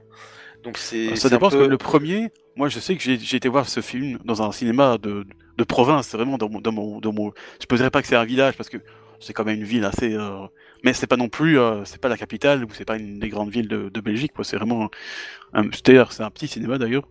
Mais euh, c'est vrai que le 2, par contre, je suis même pas sûr qu'il soit sorti en Belgique. Euh. Donc ça dépend, ça, dépend vraiment de la distribution, j'ai l'impression. Du... Ouais, c'est dommage. Mais il avait pas fait un très beau score à l'instar de Sailor Moon au cinéma, malheureusement. C'est vrai que c'était en France. C'est vrai que c'était assez dommage. Bah, je pense que s'ils auraient voulu un truc qui aurait marché, je pense qu'ils auraient dû choisir d'autres films. Hein. C'était trop tard. C'était trop tard. Ils étaient déjà tous sortis en France. C'était les deux derniers qui n'étaient pas en VHS, ces deux-là. Ah, c'était ok, d'accord. ils ça, pas sorti. En fait, ils sont passés directement du film 9 au film 12 euh, et 13. Donc, euh. donc c'est vrai, c'était un peu bizarre que, que ça n'avait pas été euh, release en VHS. Donc ils ont, ils ont pioché dedans, quoi, tout simplement. Ok, ok, je le savais pas ça pour vous. Alors, pendant qu'on est sur le, la VF, la VF, le thème du cinéma, la ah, sortie cinéma, euh, faut rappeler que quand ça a été projeté euh, à l'époque au cinéma, le film, enfin les films étaient censurés. Oui, tu m'as dit ça en off tout à l'heure. Euh. Voilà. Donc qu'est-ce qui, qui, avait été censuré Dites-nous tout, Docteur Ishii. Donc à l'époque, donc pour ce film-là, on a eu euh, les phases où euh, Trunks euh, montre ses fesses à Broly et ça c'est pas bien franchement. oui franchement quelle, décadence. Hein. et, la scène où justement il lui pisse dessus. ça, ça, ça, ça, c'est vrai que quand je l'ai vu, je crois que j'avais dû voir une version censurée, et puis après, quand j'ai revu la vraie version derrière, c'est vrai que j'ai été un petit peu, je fais Ah oui, l'eau coule à flot Ah, c'est vrai que j'avais été un petit peu, ouais. Je m'étais très fait à la censure aussi, je me rappelle de cette scène. Alors, euh, petite question, pour ceux qui ont vu le film au, cinéma, est-ce que le générique, c'était le générique japonais? Moi, j'ai pas vu le film. Je ne l'ai pas vu au cinéma. Je n'ai pas vu au cinéma. Ah, Je ne sais plus. Je ne pense pas, très honnêtement. Parce que d'après les fiches de Planète Jeunesse, il y a quand même un crédit euh, sur Ariane Carletti en générique VF. Hein. Donc j'aimerais savoir d'où ça sort ce truc-là. Expliquez-moi. Bah, ça tombe, ils ont mis ils ont mis le générique de, de, Dragon Ball Z, euh, le gentil Sangohan, et puis voilà, ils sont pas fait chier. Ah, je sais pas. Peut-être que ça a été diffusé comme ça au ciné, ou alors peut-être qu'il existe une version VHS justement avec le générique VF. Mais si, possible. Hein. Si, si, y a ça, moi je suis pas au courant. Je pas, moi non plus. Pas te dire, euh, Donc aussi en parlant des VHS, c'est un film qui a mis deux ans avant de sortir. oui, c'est vrai, c'est vrai, c'est vrai. Ça a été très attendu. Il a pris son temps. Hein. Euh, parce qu'en général, En, général, tu avais le film qui sortait au ciné. Ensuite, euh, six mois après, tu l'avais en location euh, quand tu allais dans les magasins de location. Et justement, bah, ce film était disponible six mois après en location mais il a fallu attendre deux ans, euh, donc après la sortie ciné, pour l'avoir en VHS. Donc il n'est pas sorti avant 98. Bizarre parce que du coup il rate, il rate, complètement la vague Dragon Ball parce qu'en 98 ça Qui plus est, qui plus est, il y avait plusieurs éditions VHS de ce film, je crois. Ah moi à l'époque j'en ai connu qu'une. Hein. Il n'y en avait pas une avec la, la, frise et l'autre sans il y avait pas... Ou alors je confonds avec les films 12 et 13 Ça, c'était le, le, film 1 ça. Ah d'accord, alors j'ai confondu. Tu avais, une édition, euh, avais une édition Shuriken vidéo, moi c'est celle que j'avais chopée, donc sans la frise. Ensuite tu avais une édition manga vidéo ou manga power, je sais plus quoi, qui avait la frise, et puis euh, je crois que c'est tout. Après tu as eu les autres éditions euh, en kiosque, etc. Ouais, donc tu avais quand même quelques, quelques trucs mm. quoi. Mm. Non, parce que moi j'ai raté tout ça. Et puis malheureusement, et puis pour la VF, malheureusement, c'était une période pas terrible pour Patrick Bord, parce que c'est vrai qu'il devait faire déjà la voix du héros de Chicken Run, et il a été remplacé par un certain Gérard Depardieu. Bon, ok, d'accord. Mais pour le film Dragon Ball, il avait exigé un certain cachet, et malheureusement, bah, ça, Abe n'a pas suivi le move. Il a été remplacé par Thierry Redler. Alors Thierry Redler, c'était la voix de Shurato et la première voix de Goku euh, dans Dragon Ball Z, tout simplement, avant qu'il ne se fasse remplacer par Patrick Borg. Donc euh, lui, tout incarne euh, Goku et Broly, et voilà. Pierre Trabot, lui, était déjà bien affaibli avec sa voix, ça commençait, donc il doublait le sorcier du village. Et puis, tu avais une personne qui n'avait presque rien doublé de l'animation japonaise, si ce n'est l'un des films de City Hunter, et pour moi, c'est la plus belle trouvaille du film, c'est la voix de Coco. Alors, la voix de Coco. Ah, j'avais noté et je ne sais plus où c'est. Zut. Euh, la voix de Coco. Comment elle s'appelait la voix de Coco? J'ai oublié son nom. Bon, désolé, La voix de Coco, pas la noix de Coco, c'est pas drôle. La noix de Coco. C'était, voilà, Sylvie Jacob. Sylvie Jacob, qu'on entendait dans les Raz Moquettes et tout. Et euh, en termes de VF, elle, n'a a, pas beaucoup de lignes, malheureusement, de paroles, mais c'est vrai que c'est une voix que j'aime beaucoup sur ce personnage, assez énigmatique, je dois, je dois dire. Mais voilà, oh, sinon, bah, Brigitte Cordier, euh, elle fait la voix des trois héros du principaux du film, donc c'est la grande classe. On peut dire que Masaki Nozawa fait la voix donc de Goten, Trunks et Goku dans le film lors du Kamehame final, eh bien, euh, voilà, Brigitte Cordier, elle, elle fait donc euh, Videl, Trunks et Goten. C'est pas mal. Bon, maintenant, ça a changé avec Dragon Ball Kai. Ah c'est pas mal, c'est pas mal. Nozawa fait pas Trunks, hein Non, j'ai pas dit ça. J'ai dit que Nozawa faisait Goten, Goku et Gohan, tout simplement. Euh, ah, non, t'as dit Trunks. Ah, pardon. Désolé, désolé, désolé, désolé. Que des erreurs aujourd'hui, que des erreurs ce journal. Exactement. Bref, voilà. Ce que je... Les gens, ils connaissent des trucs, en fait, ils connaissent rien. Pour revenir sur l'anecdote de, Patrick Borg, euh, il y avait une interview justement de, Patrick Borg qui a été faite à l'époque Japan Expo avec. Oui, par Arcangel je crois, oui. Par Arcangel qui avait justement posé la question. Et euh, je sais pas si on peut retrouver ces audios là. Euh, je l'ai pas retrouvé sur Dailymotion malheureusement.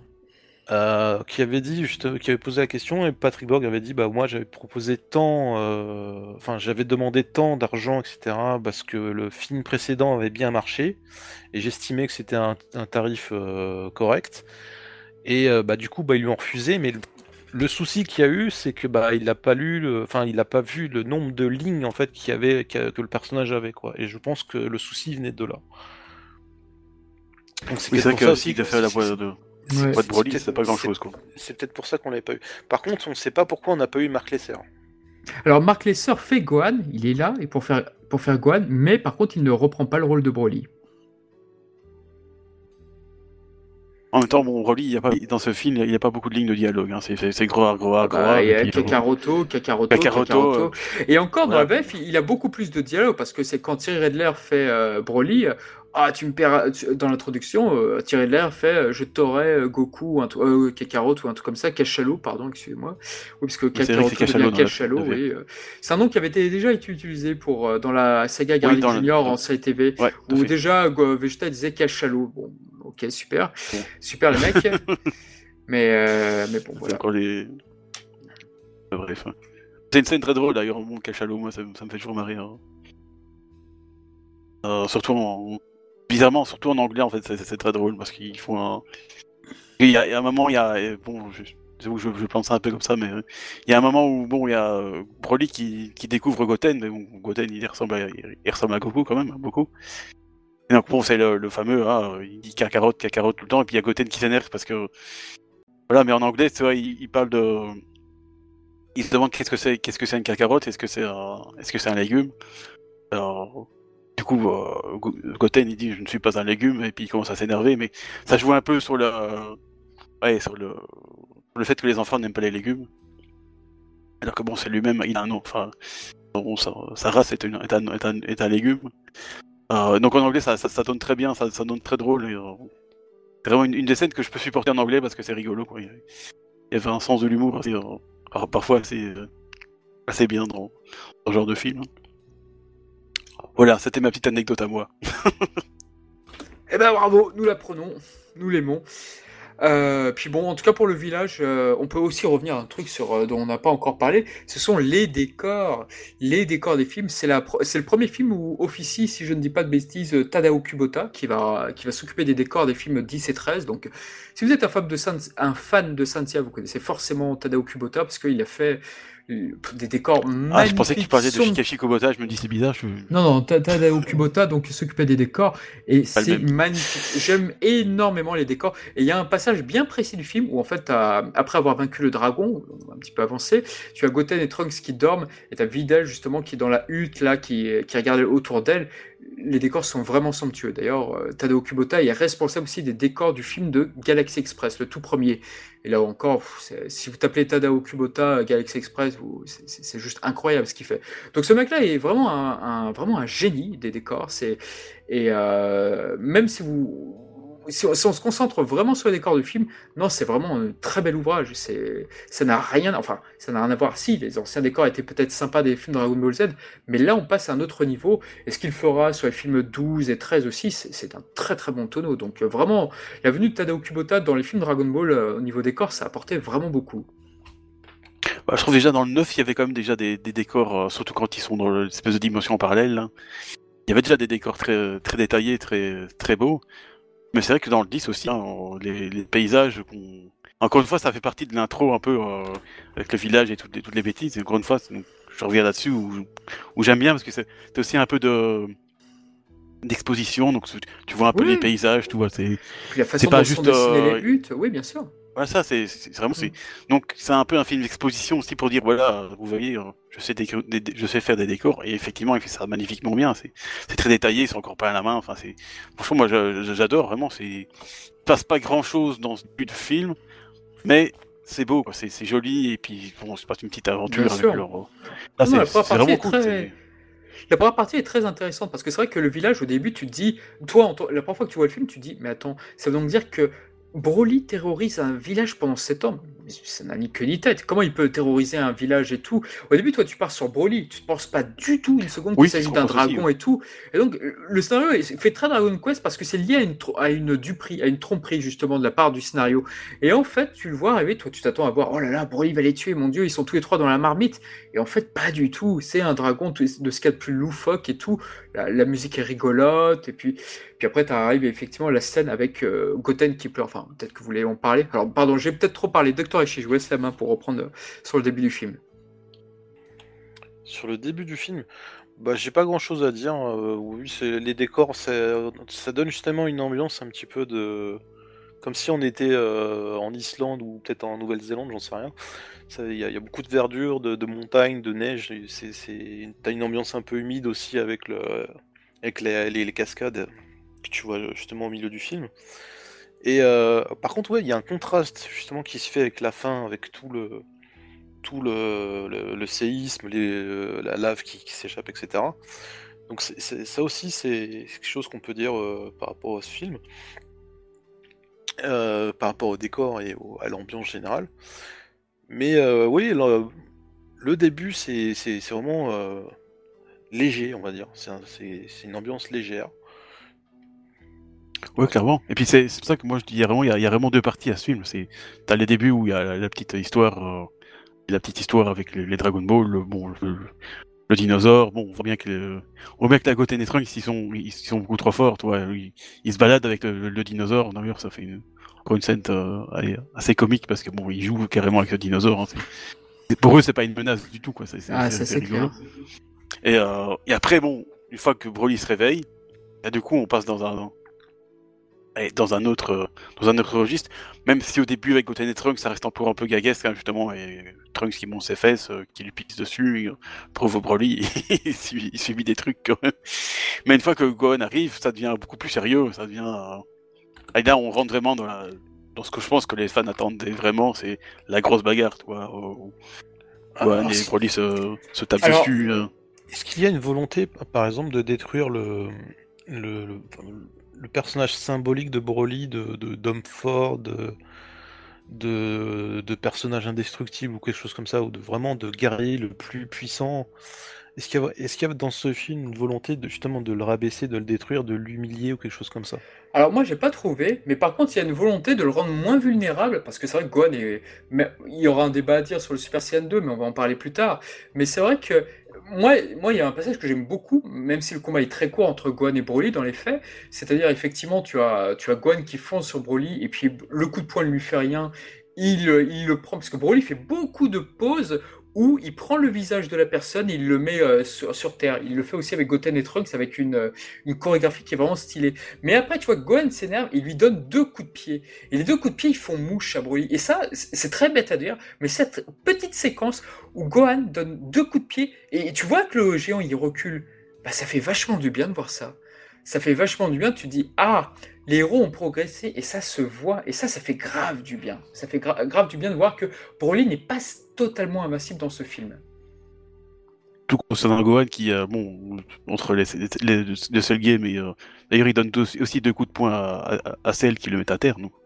Et on me dit que l'un d'eux là derrière, mais Gohan qui est effectivement censé avoir régressé, mais finalement on voit quand même que il n'a pas tout perdu. Ah non, non il n'a pas régressé. Dans, ce film, il n'a pas régressé du tout, puisque le chapitre où on indique qu'il a régressé, il n'existait pas encore. Donc la production du film, c'est fait sur un Gohan qui était pas du tout, euh, qui avait pas du tout régressé. Ouais, enfin, il a quand même, on sait que pendant les 7 ans, il a, il a enfin, entre guillemets, il a rien foutu. Enfin, il a, il a préféré. Ouais, mais ça, on le sait plus tard. dans le film, il dit le contraire. Il dit le contraire dans le film. Il dit qu'il s'est amélioré justement. Dans, dans, ce film, justement, tu, tu il te donne l'impression que c'est enfin qu'il est un peu qu'il est justement plus fort que, que contre celle en fait. Oui, c'est possible, c'est vrai. C'est un, c'est un des films où bon, euh, les gens m'écoutent euh, régulièrement sur les podcasts et sur, euh, les réseaux sociaux, ils savent que le Gohan de la saga Boo, c'est pas le Gohan que je préfère.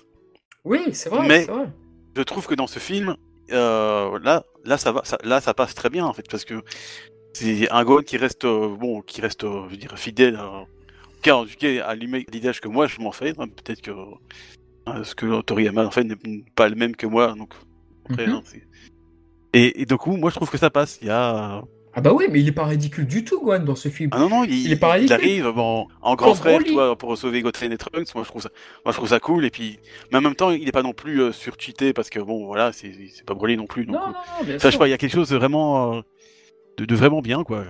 Parce que la scène où Broly la scène où Broly fonce sur Gohan, Gohan, j'ai revu le film ce matin, donc euh, Gohan te dit bien, je comprends, tu es en train de pourchasser mon père, mais comme papa est mort, c'est moi qui vais m'occuper de toi, je me suis également amélioré. Enfin, il fait part de ses améliorations dans les pensées, il le dit pas à voix haute. Et pour moi, étant donné que le staff ne savait pas que Gohan avait régressé, dans ce film, il faut prendre en compte que, comme c'est de toute façon c'est une histoire parallèle, voilà, Gohan n'a pas régressé dans ce film. Et c'est pour ça aussi qu'ils ne font pas état de ça. Yamauchi, le scénariste Tako Okoyama, ils n'avaient pas ces informations information-là que Gohan avait régressé. Donc ça explique cela. Et puis, il faut, pas oublier, faut, pas oublier une chose. Si tu mets un antagoniste comme Broly, bah faut bien quelqu'un qui... qui le détruise à la fin. Donc il faut un héros. Donc il faut quelqu'un qui soit quand même puissant. Alors moi, oui, je. Que est faible. Hein, je suis d'accord. Je suis d'accord. Moi, je voudrais revenir sur une scène qui m'a toujours gêné. Alors les fans de puissance la, détestent cette scène, mais peu importe, c'est pas sur ça que je voudrais revenir. Moi, c'est sur Videl. Alors déjà, quand Videl arrive, euh, se lève, elle est la première à se lever. Et d'ailleurs, on n'a pas parlé là du magicien, pas du magicien, mais du sorcier qui annonce d'entrée la, venue de Broly parce qu'il est en train de prier, enfin, ou alors peut-être qu'il a prié toute la nuit, mais il fait une sorte d'incantation qui est, euh, voilà, et tout. Et ensuite, Broly arrive. Ce qui, ce fait sens avec le film 11, que ce soit lui qui, euh, qui soit la cause du, du, du clone de Broly, puisque apparemment c'est du re-retour de Broly. Oui, du re-retour, parce que c'est vrai que c'était lui. Mais c'est vrai que déjà, juste une chose, il y a la musique M1822, c'est une musique excellente. C'est-à-dire que quand Broly arrive devant Videl avec cette musique-là, qui deviendra le thème de Majin Buu dans la série, c'est-à-dire qu'à chaque fois que Majin Buu va faire une action, tu entendras cette musique, elle est géniale cette musique, elle est exceptionnelle. Mais bref, tout ça pour dire que c'est vrai que le court combat entre Videl et Broly m'a toujours donné une drôle de sensation parce que t'as as Videl qui est, qui est par terre, qui est limite aurait pu se faire noyer. Et puis t'as au-dessus Goten et trucs qui s'en amusent. Ah, c'est pas. Ah, bah moi je suis pas très matinal et tout. Mais d'où vous l'aidez pas? Je, je, comprends pas du tout quoi. Je comprends pas le principe. Et cette scène, bah, je l'ai revue aujourd'hui. C'est vrai que je l'aimais pas. Enfin, j'aime pas tellement la finalité de la scène, même si euh, la chorégraphie où Broly prend encore une fois le corps. Je crois que c'est le visage de Vidal qu'il prend encore une fois pour faire euh, ce qu'on voyait avec Trunks dans le film 8. Mais c'est vrai que c'est une scène que j'aime pas des masses. Je me dis, mais Goten Trunks, euh, vous rigolez? Mais c'est pas drôle pour Vidal, je sais pas quoi. Ah bah ils sont un peu insouciants, c'est des gamins aussi. Hein, c'est vrai que moi à la limite ils auraient peut-être pu, euh, pu faire autrement, mais bon. Mais je pense qu'ils veulent montrer un peu l'insouciance des deux gamins, mais en même temps c'est bon, c'est un peu maladroit peut-être. Euh, euh, bon, ouais, t'es un peu habitué de faire des, d'avoir des bonnes idées, mais parfois c'est un peu maladroit comme, comme mise en scène. Après voilà, il y a aussi, je pense qu'il y a aussi un problème avec Idel qui, qui arrive à, à, blesser Broly ou je sais plus qu'est-ce elle lance un cristaux et puis ça fait un truc, un, il y a un truc un peu incohérent derrière. Ouais, on va revenir après sur les cristaux, mais c'est vrai que la scène est très intéressante à analyser après, ouais, celle-ci, ouais. Hmm. Donc oui, non, c'est vrai que voilà, c'est le film tourne un peu, à... enfin, passe un peu d'un truc très léger et puis maintenant que Broly arrive, ça, ça part, ça part en bagarre. Moi, je... Et d'ailleurs, dans le Daisenshu, donc euh, Daisenshu, donc qui parlait donc des formes de Broly, et là Broly il apparaît. Alors c'est très malin ce qu'ils ont fait le staff du film. Enfin très malin. Alors il y a un truc dont il faut absolument que Dr Ishi nous parle, c'est pourquoi Broly ne parle pas. Et c'est vrai qu'on va revenir sur la mode des personnages qui, euh, qui ne parlent plus. Mais ce qui est très intéressant, c'est que Broly, on pourrait se dire, bah, il va revenir avec les gros muscles, sans pupilles, sans rien du tout. Et ben non, il le faut revenir dans un autre stade que le Daisenshu avait appelé le Super Saiyan Densetsu euh, type C. Le type B, c'est avec les muscles. Le type a, c'est avec les cheveux violets du film 8. Et du coup, c'est très malin parce que là, on pourrait hein. se dire, s'il était trop musclé, bah, les Goten Trunks, c'est fini et tout. Donc, ils ne font pas utiliser les pouvoirs de Broly dans sa pleine mesure dès le départ, ce qui est, ce qui est plutôt malin, je, je trouve. Bah oui, il faut quand même y aller dans une gradation, parce que c'est vrai qu'il arrive déjà dans, dans, le mode Super euh, Saiyan légendaire euh, de Berserkitude, Bon bah effectivement, euh, Goten et Trunks ils se, ils se, prennent un souffle et puis euh, on les voit plus jamais et puis il y a plus de fusion et puis tout le monde est mort voir Super Bout tout. Donc c'est le problème. Hein. Euh, mais donc voilà, c'est bon ce que dans les films généralement il faut une gradation de du truc parce que sinon ah bah oui mhm. tout est fini en un coup. Je veux dire c'est pas drôle. Hein, donc non voilà c'est ça c'est sûr que c'est malin. C'est puis ça s'explique parce que bon, euh, Crowley a été blessé, il a été envoyé, ah, donc forcément il peut plus garder sa, sa, transformation de, Super Saiyan légendaire, ce qui est plutôt cohérent. Donc non, moi je trouve ça c'est c'était une bonne idée, comme ça ça une gradation pour chacun, donc t'as Goten et Trunks qui peuvent avoir le Super Saiyan à, leur mesure, même si on voit que finalement ils emmènent pas très large. D'ailleurs, même si c'est la bagarre, ça commence à être un peu encore gaguesque, parce que bon, Goten et Trunks qui essayent de jouer avec euh, Broly, mais bon, ça part un peu dans ah, les... Il, faut encore un moment pour que la bagarre devienne sérieuse. Vraiment, quand Gon arrive, en fait, ça devient sérieux. On va y arriver après, plus tard avec Gon. On va, on va y arriver. c'est vrai que c'est juste pour vous dire, voilà, il faut une gradation. Donc, une fois que Gon arrive, euh, Broly va, va, devenir un peu plus fort. Et puis, il y a tout à la fin où il va dire. Euh, donc, il y a, il y a un Broly pour chaque personne. Mais bref, on va arriver vers la fin, on, va analyser. Et toi, Docteur Hachi, qu'est-ce que tu as à nous dire sur, déjà sur ce combat-là, le fait que Broly ne parle plus, que... Oui. C'est vrai que euh, quand ce film est sorti, donc c'est-à-dire après Bojack, on avait quand même Bojack qui avait euh, bon, un, background, etc. Il, y avait, il avait aussi des, collègues euh, qui, qui, qui, étaient avec lui. Lui, Broly, il est tout seul. Il n'y a pas d'autre ennemi, il n'y a pas de, il a pas de sbire, il n'a pas de, il a pas de plan de conquête de l'univers de je sais pas quoi. Lui, il est juste là pour, euh, montrer ses muscles et puis, puis montrer qu'il est fort, quoi, à la limite. Et bah, quand tu as un personnage comme ça, bah, qu'est-ce que tu veux lui faire dire quelque part? Euh, On a déjà, enfin, son personnage a été pas mal exploité dans le film 8, qui dure quand même plus d'une heure, faut, faut le rappeler. Et là, tu le rappelles, bah, on connaît son background. Euh, tu, qui, quoi, il veut se venger, venger, mais oui, mais Goku il est pas là. Euh, Vegeta il est pas là non plus. Euh, ouais, donc au final il a pas grand chose à dire dans ce film quoi. Bah, c'est vrai que est-ce que ça aurait pas créé une frustration s'il avait parlé? Parce que c'est vrai que ça aurait créé un mystère. Où est Goku? Où est Vegeta? Où est Trunks? Alors Trunks il ne lui dit rien, mais alors qu'il l'a rencontré furtivement là dans le film 8, la version adulte. Mais c'est vrai que s'il avait été là, c'est vrai que ça aurait posé problème, une frustration. Ah bah oui, mais là s'il évoque Vegeta qu'on le voit pas, enfin Vegeta il veut évoquer dans par Trunks dans le film, d'accord mais je me dis que ça arrange peut-être bien les scénaristes qui veulent se centrer sur Goten et Trunks à ce moment-là. Bah, Moi, je pense aussi. Hein. Le problème, c'est ça, c'est que quand tu fais un antagoniste dans, dans, les films des BZ, c'est que bah, ils ont un plan, ils ont quelque chose, ils veulent conquérir le monde, l'univers, que ou euh, obtenir l'immortalité ou quelque chose comme ça. Lui, il a pas de but en fait, il est là parce qu'il est là. Et d'ailleurs, et le combat, moi, je trouve très, je trouve assez amusant le combat. En tout cas, moi, quand j'étais gosse, le combat entre Goten, Trunks et Broly, je, il m'a toujours fait marrer. Il y a, y a une séquence d'ailleurs que j'aime beaucoup, c'est-à-dire que tu as Trunks et Goten qui, euh, qui esquivent du coup les coups de, de Broly et, et, qui commencent à dire, haha, on est beaucoup plus agile que toi, tu pourras pas nous toucher. Et là, as Broly qui commence à y aller à fond avec ses projectiles et la séquence, cette séquence, juste cette séquence-là, où Broly envoie les projectiles à Goten et Trunks, oh, mais qu'est-ce qu'il est bien dessiné, Broly. Il est d'une beauté, ce, court extrait de 2-3 secondes, mais c'est. Il, y a, pas mal de fulgurance dans ce film au niveau, au niveau plan, voire animation, je dirais. Voilà, ai qui est amoureux de Broly, on, l'a vu maintenant. Mais, mais t'as raison, c'est vrai que bah, généralement les films sont quand même relativement bien animés et la mise en scène est quand même euh, même si ça suit toujours un peu le, enfin le, scénario est jamais très euh, très très développé, mais mais techniquement, je veux dire dans dans, dans l'animation et les, les, dessins et même les, décors, on en a parlé tout à l'heure, c'est vraiment très relevé. Et c'est vrai que là ça ne ça déroge pas la scène et effectivement cette scène est quand même euh, elle, est, elle, est, quand même nerveuse aussi quoi. C'est c'est ça qui partage un peu le, la, la connexion, enfin pas la connexion, le reste un peu gaguesque, mais en même temps c'est sérieux, donc tu vois il y a allez, il y a, y a quand même, euh, il y a quand même un enjeu, quoi. Bon, côté des trucs, c'est un peu leur vie quand même face à Broly parce que c'est quand même qu'il est fort. Donc, ils le prennent pas au sérieux au départ, mais au mm. final, quand, quand Broly arrive à montrer un peu que finalement, il est quand même plus, plus compétent que, euh, que ce que pensaient les, les deux gamins, il commence à, il commence à flipper les, les deux gamins à un moment que, il commence à devenir un peu sérieux. Pour, ah oui, il Super Saiyan et, Trunks, se cache, tandis que Goten, t'as une intrigue sur Goten qui est très drôle, justement, où il cherche les Dragon Ball et il prend bien son temps, alors que son ami Trunks est en train de se faire dérouiller, c'est vrai que c'est drôle. Oui, oui, t'as encore là, ça fait un, un gif un peu plus ou moins célèbre où t'as as Goten et Trunks qui est en train de faire des prières. Euh, parce que ce qui est marrant, c'est que Goten et Trunks, on voit qu'ils connaissent pas bien les Dragon Ball parce que ah oui, bah, Goten, il, est essayé d'invoquer Shenron, mais ça marche pas parce qu'il a pas il a pas du tout la formule. Euh, la formule ah, comme il savent pas invoquer Shenron, c'est pour ça que c'est très drôle. D'ailleurs, ça passera tout le film à essayer de l'invoquer, mais finalement, il, il est... ils, vont jamais arriver à l'invoquer, même si à la fin, c'est un peu plus, euh...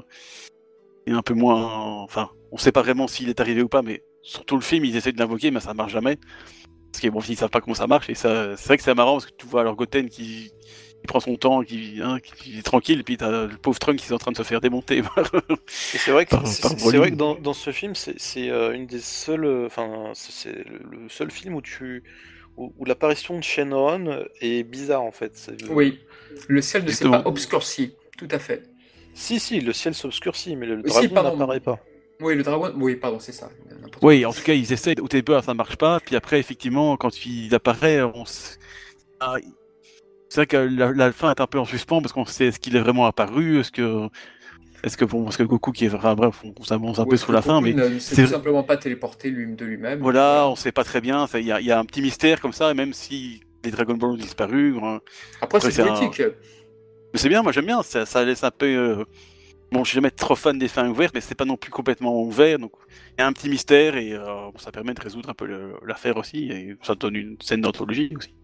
Donc oui, c'est vrai que Shadron là, il est, on peut pas l'avoir tout de suite et on montre. Euh, donc c'est vrai que ça, c'est, j'y ai pas pensé, mais c'est par contre, la fin, bah, ce qui est un petit peu gaguesque, on va dire, oh, c'est qu'une fois qu'ils une, fois qu'ils ont euh, détruit Broly euh, avec le Kamehameha, tout ça, eh bien, comme de par hasard, bah, ils vont bien, ils peuvent courir, sauter partout, il n'y a pas de problème. Euh, ils sont plus fatigués.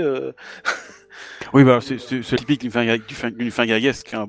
oui, mais on s'en fout, ils ont, ils ont peut-être que 5 côtes cassées et un, pied, et un pied tordu, mais euh, bon, ils arrivent quand même à, faire des bêtises. Hein. Et puis tout le monde s'en moque de Kuririn à la fin, et c'est le gag, haha, regardez, il a mal et tout.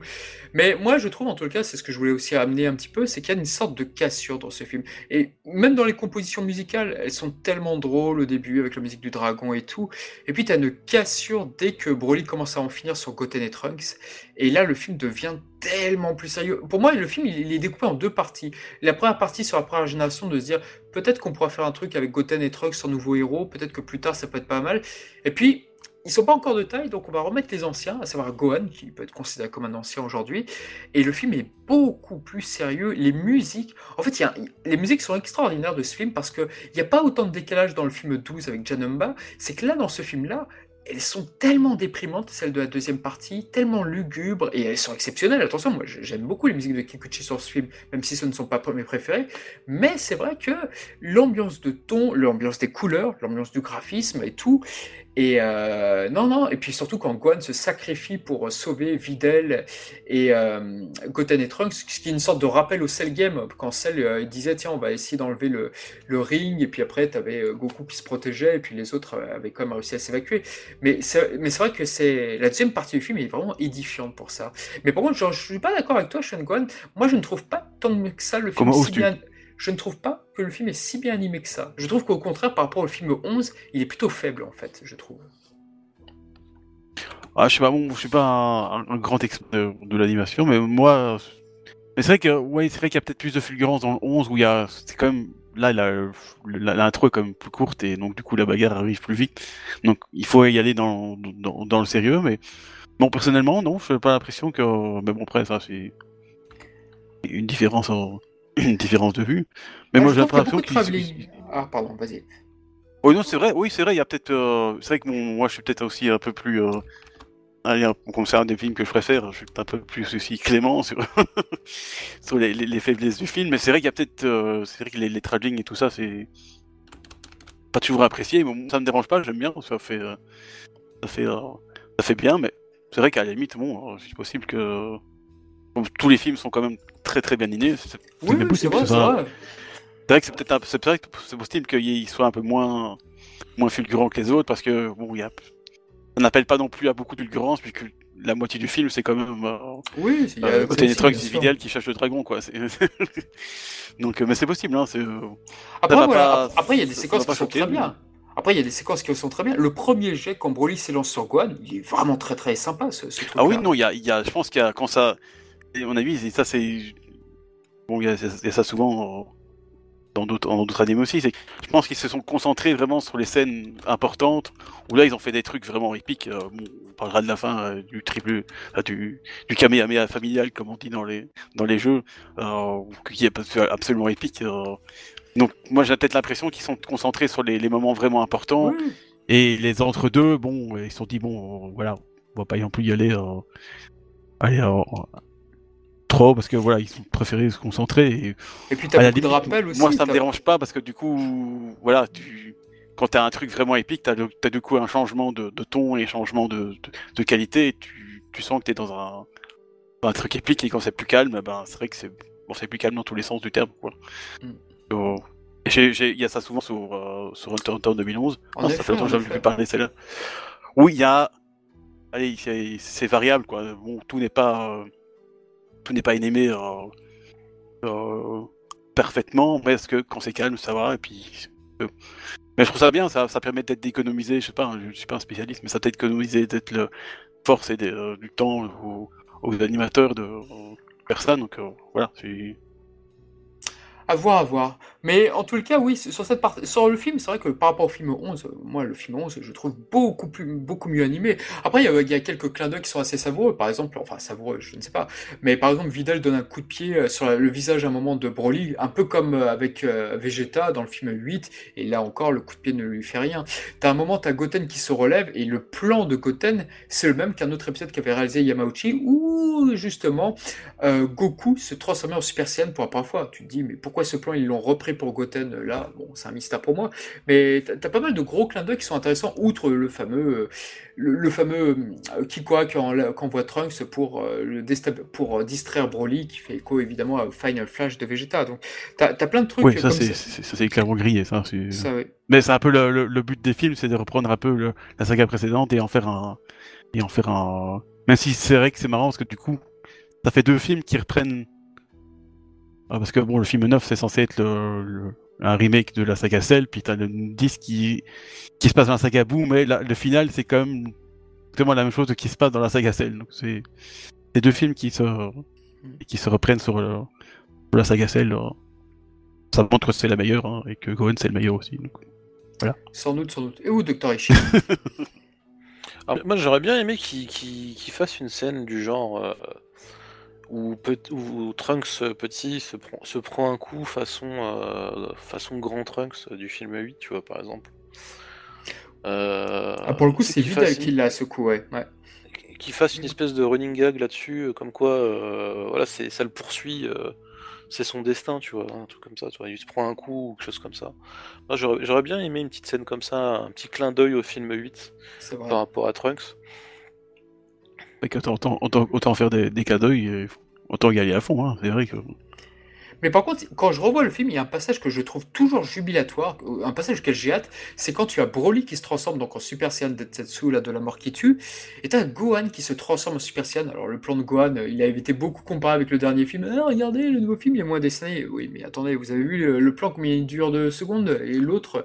Mais bref, moi c'est vrai que quand Gohan se transforme euh, en Super Saiyan devant Broly, c'est toujours jubilatoire, tu te dis, oh là là, le, Super Saiyan le plus fort à ce moment-là de la Terre et tout va affronter Broly. Il y, a, un côté jubilatoire à chaque fois que le combat ne débute véritablement. C'est ouais non non c'est vrai que ça, fait à chaque fois mouche et à chaque fois que je vois Broly euh, effectuer donc euh, effectuer insensible au coup. Moi, c'est un, un, début de combat que j'aime beaucoup. Après, je suis un peu déçu. Il y a quelques paresseries que j'aime pas du tout. Par exemple, on ne sait pas comment les, vêtements de Gohan sont brûlés, enfin, ils sont détériorés. Là, il y a, il y a un plan qui manque, selon moi. Euh, et puis, sinon, j'aime bien la prise qu'opère euh, Broly sur, sur Gohan, avec le genou là sur le dos. C'est ah, c'est niveau de torture, Broly, il est vraiment pas mal dans ce film, d'ailleurs, je, je trouve. ah, il est vil, hein. il est vil. En tout cas, il préserve de son sadisme qu'on voyait déjà dans le film 8, ouais. Oui, ça, il continue, même s'il a perdu la parole, euh, il continue quand même à, être, à être vil. Euh, non, c'est vrai qu'il y, a des trucs. Euh, non, mais j'ai perdu, j'ai perdu le pensée. Il a pas de souci. c'est ce que je voulais dire. Bon, alors, c'est pas grave. Je vais avancer. Moi, il y a aussi un truc que j'aime bien, les effets spéciaux, c'est quand Broly se transforme, tu as l'espèce de verre qui ressort de ses anneaux et tout, et tu as un effet un petit peu en 3D qui, qui, est du plus bel effet, je trouve, vraiment. Vraiment, Ouais, les transformations de Broly, il faut, faut avouer, surtout quand il fait un. Tu sais, il déclare son aura, mais alors le, tout le paysage change de, de, couleur. Oui, c'est super. Puis le. Et ça, c'est franchement, c'est super bien fait. Je, suis pas fan du fan de, du personnage de Broly, mais faut avouer quand il se transforme, ça, ça envoie du pâté, quoi. C'est, ça vraiment, ça a fait tout le paysage. Euh, en dehors et c'est vraiment très bien animé en plus. C'est surtout c'est la, même animation que le film 8 aussi. Oui, c'est la même. C'est bah, oui, exactement ce que Ah oui, je suis dans le du 8, ça m'étonnerait pas. C'est la même, mais euh, enfin c'est la même animation. Tu vois là, tu vois que les vêtements sont un peu déchirés de Broly, mais effectivement c'est voilà avec quelques nuances C'est joli, Ça, ça, donne vraiment un effet, tu vois, ça va être le, Super Saiyan de légende, toi. Si le gars il est tellement fort qu'il arrive à même à changer la couleur du paysage, quoi. C'est quand même.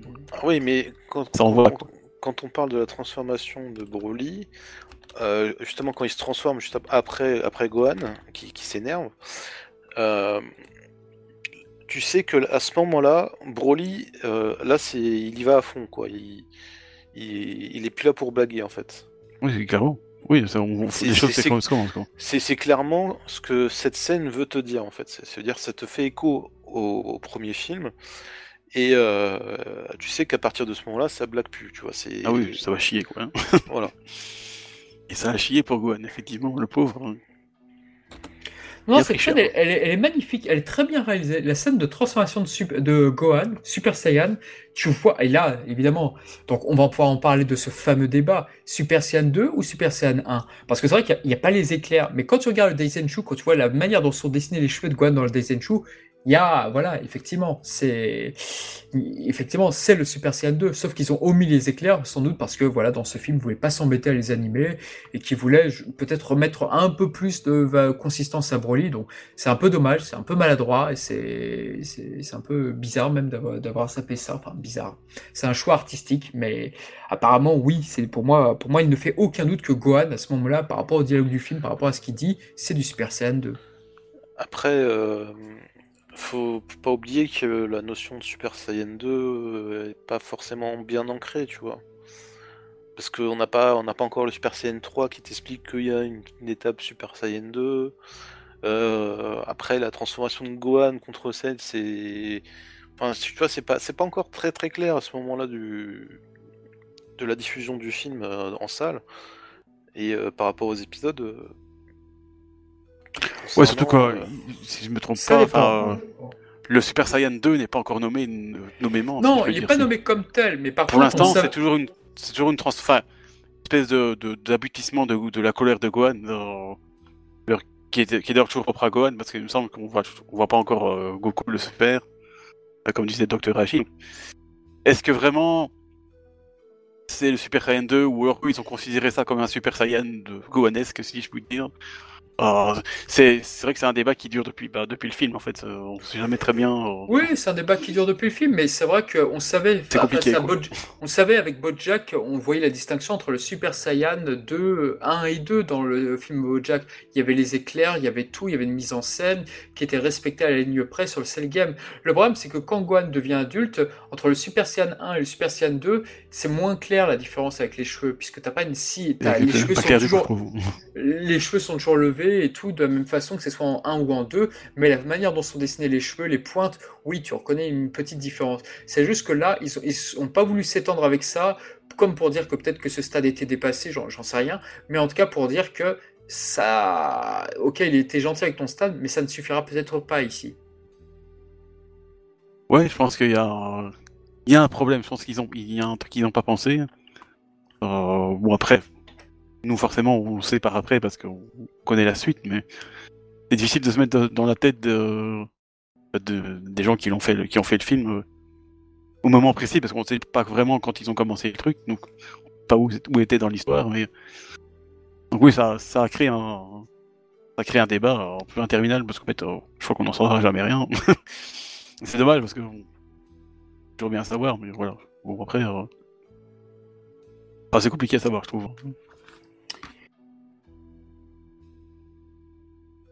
Exactement, et là on revient sur un truc qui n'était pas arrivé depuis fort longtemps. Je trouve, ça, je trouve un peu l'idée un peu couillonne, mais bon, bah il y a de la lave, on va essayer de tuer Broly avec de la lave. le Super Saiyan Denetsu pourrait être vaincu avec de la lave. Alors, on revient un peu sur un truc un peu basique qu'on avait vu dans un épisode de Dragon Ball Z où un filler sous Goku était à deux doigts euh, d'être euh, tué par la lave euh, dans son combat contre Freezer. Je trouvais ça pas génialissime. Et là, bah, moi, j'arrive pas à y croire une seconde que, que puisse être tué par de la lave. Enfin, je sais pas, à ce niveau-là, de puissance et tout. Ouais, j'avoue que cette mini-intrigue sur la lave m'a toujours un petit peu gonflé, quoi, en fait. Ouais, je pense qu'il essaye de mettre du suspense, mais effectivement, euh, après, euh, je, sais plus ce que j'y pensé sur le moment quand, quand j'ai découvert le film, mais actuellement, effectivement, euh, j'y croirais pas non plus. Bon après, pourquoi pas hein, S'il l'avait fait, je m'aurais dit ouais, pourquoi pas Au moins, c'est une manière peut-être un peu originale de, de vaincre Broly, mais et qu'au final, bon, je dis, la lave, ok, mais c'est Broly, quoi. Le gars, il, il, a, il, a, pris un Kamehameha de, de, Goku en pleine face, il a, il a pas bougé. Donc, euh. Bah oui, je vois mal mourir avec de la lave. Est-ce que la lave vraiment pourrait faire quelque chose euh, Est-ce que c'est plus intense qu'un super Kamehameha de, de, Goku, toi c'est... Ouais, ça me paraît un peu... Euh, moi, ça m'a toujours paru gros. Et concernant donc l'apparition de Kuririn, bah voilà, tu as, ils reprennent la musique du film 8 de Piccolo, je crois, si je dis pas de bêtises, Dr. Ishii. C'est la même musique, je crois, c'est ça? Laquelle tu dis? La musique de Piccolo du film 8 quand il apparaît devant Broly. Oui, je crois que c'est Elle, elle, est reprise, oui, c'est ça, c'est un clin d'œil. C'est un thème de Piccolo, oui. Ouais, d'accord, ok. Bon, du coup, c'est vraiment pour faire croire que c'est Piccolo, mais en fait, non, pas du tout. Quoi. Bah moi, j'étais, moi, en fait, j'ai longtemps été triste. Pardon, vas-y, Dr. Ishii. Je vais juste revenir sur une petite incohérence. Euh... La taille de Kurin. Non, il y, a une incohérence au niveau du film euh, qui, euh, qui, est qui, est aussi valable normalement dans le film 5 euh, de DBZ. C'est quand tu envoies quelqu'un sur le soleil. Quand tu envoies quelqu'un sur le soleil, bah, tu as l'impression que c'est instantané. Et on rappelle qu'à la vitesse de la lumière, la, distance Terre-Soleil, c'est 8 minutes et 18 secondes. Donc, donc comment tu m'expliques que le Kamehameha est, soit quasiment instantané de la Terre au Soleil Donc ça veut dire que le Kamehameha va plus vite que la vitesse de la lumière. Donc on va pas t'appeler Dr. on va t'appeler Professeur Reishi maintenant. ouais, je pense que c'est comme euh, Goku qui va sur la Lune avec euh, pour déposer euh, le, euh, et, ah ses trucs. Bon. Ah tiens, essayez de respirer dans l'espace. c'est déjà Goku qui respire dans l'espace, bon, hein, passons. En plus avec le bâton magique, enfin donc le Niohbo qui qui va jusqu'à la Terre, bon, il, aucune cohérence là-dedans, juste pour faire un truc épique. Euh, ils, en auraient, ils rien à carrer de, de la cohérence. non, mais je soulève, la, je soulève la question, tu sais, on sait jamais. non, mais ce que tu sais, il y a eu, je sais pas si tu es au courant, il y a eu des youtubeurs quand même qui ont quand même euh, essayé de vérifier certains trucs euh, par rapport à la physique de, de ce qui se passe dans, dans, dans DBZ, notamment avec toutes les histoires de, de, de 100G, 300G, etc. Et t'avais un mec qui avait fait une vidéo, euh, est-ce que notre corps pourrait supporter euh, une attraction de, de, 100G ou 300G, tu vois? Il y, a une vidéo comme ça qui traîne sur YouTube, je t'invite à, aller, aller checker tout ça, et t'as des mecs qui se, qui se tuent à faire des, vidéos pour, euh, pour prouver si c'est possible ou pas, tu vois? Donc moi, quand, je te, quand je te parle de ça, justement, je te dis, voilà, la distance Terre-Soleil, c'est 8, 8 minutes 18 secondes en en distance euh, de la lumière, en vitesse de la lumière. Donc comment tu m'expliques en, même pas 10 secondes, il arrive sur le soleil, tu vois? Ça veut dire que le Kamehameha, il va, il va super vite. voilà, D'ailleurs, n'oublie pas que c'est la, la pulvérisation, pas la lumière. Donc du coup, c'est logique donc que ça va aussi vite que la lumière. Hein. C'est la technique qui s'appelle comme ça, pulvérisation, pas la lumière. Voilà. Enfin, docteur Rachi, réfléchis un peu. Hein. Professeur Rachi, s'il vous plaît. Renommez-le. Oui, on va, on va l'appeler. Non, on va faire mieux. On, va faire Weebs. On va faire Raichi Sensei tant qu'on y est. Ah, il, y a toi. S'il vous plaît, non. C'est vrai, c'est vrai. Ou alors, comme si c'était Docteur Raichi, on peut l'appeler euh, Raichi Akasei. C'est ça, je pense, le docteur. Je pense que ah, Akasei, je pense. Professeur. Euh... Ah, si tu préfères professeur, allez, ce sera Raichi Sensei alors. Mais à la limite, pourquoi pas, s'il y a des gens, des gens qui ça, ça les amuse à essayer de faire des trucs scientifiques. Euh, d'ailleurs, j'en ai déjà regardé, c'est parfois amusant, hein, mais, euh, voilà, je pense que si on reste dans le dans l'univers Dragon Ballesque, je pense qu'il faut pas trop s'en faire, quoi. C'est juste pour envoyer Broly dans le soleil parce que c'est trop badass, tout. Hein. Aïe, aïe, aïe. Moi, je voulais juste revenir sur Kuririn, je trouve ça un peu triste. En fait, moi, l'apparition de Kuririn et, euh, qui remplace Piccolo m'a toujours rendu triste à l'époque, je vais vous dire très clairement pourquoi. Bah, en fait, Piccolo, le neuvième film avec Bojack, c'était la dernière fois où on le voyait. La dernière fois où on le voyait, le combat était tellement court j'étais, à l'époque, j'étais dégoûté, je faisais, oh punaise.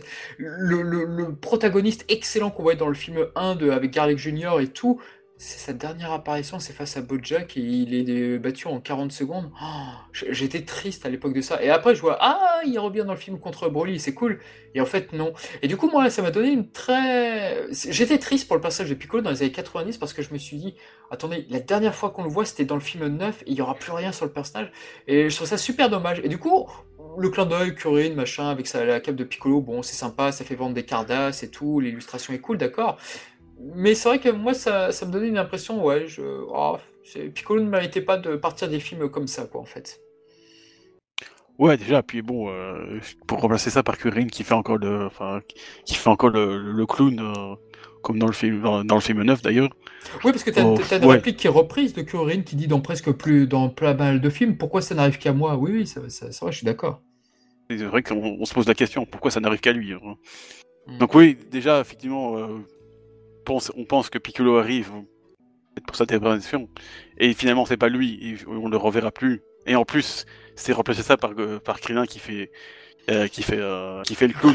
Krillin, dans le film, voilà. Ça ne sert pas à grand chose à part aller sauver Gohan juste une fois. C'est vrai que du coup, il, remplace un peu Piccolo, il sauve Gohan. il, fallait bien mettre le, cliché de, de, Piccolo qui sauve Gohan dans ce film aussi. Tout. Hmm.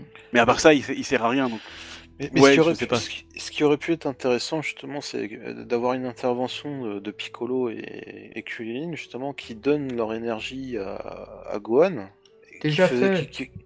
Qui, ferait justement écho à ce que bah, Piccolo faisait euh, contre Freezer quand, quand il y avait le, le Genki Dama, pour aller euh, donner un coup de pied, juste un coup de pied. Donc ça, ça aurait, ça aurait été euh, peut-être un, un un clin d'œil qui aurait pu être possible. Euh. Ouais, mais ils ont déjà fait ça dans le 8. Euh, tout le monde a donné son mais... Regoku, donc ce serait pas une rediff, enfin une rediff, euh, une redite, pardon. du film de 8, donc.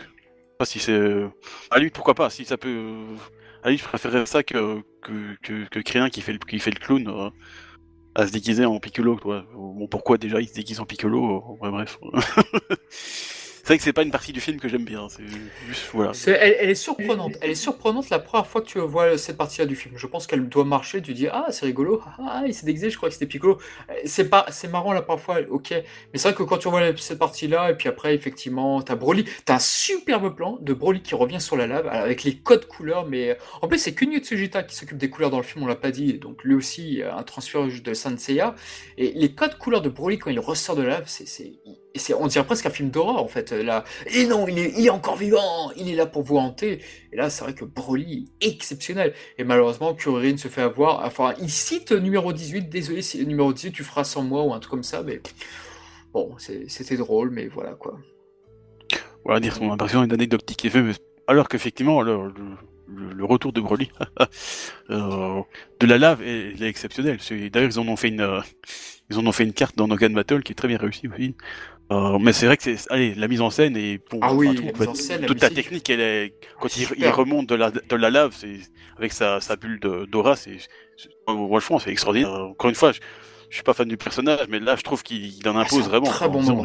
très très bon C'était là, waouh, le bon, même si, euh, comme on disait plus tôt, on n'y croyait pas trop qu'il allait se faire avoir par de la lave, mais faut avouer que la, la, mise en scène, elle est quand même, elle se pose, quoi. C'est même si t'es pas surpris qu'il soit finalement pas mort, euh, tu te dis ouais, la mise en scène, elle, impose quand même euh, au personnage et tu te dis voilà, ça y est, pas fini pour les pour les héros, ils sont ils sont dans la merde. Hein.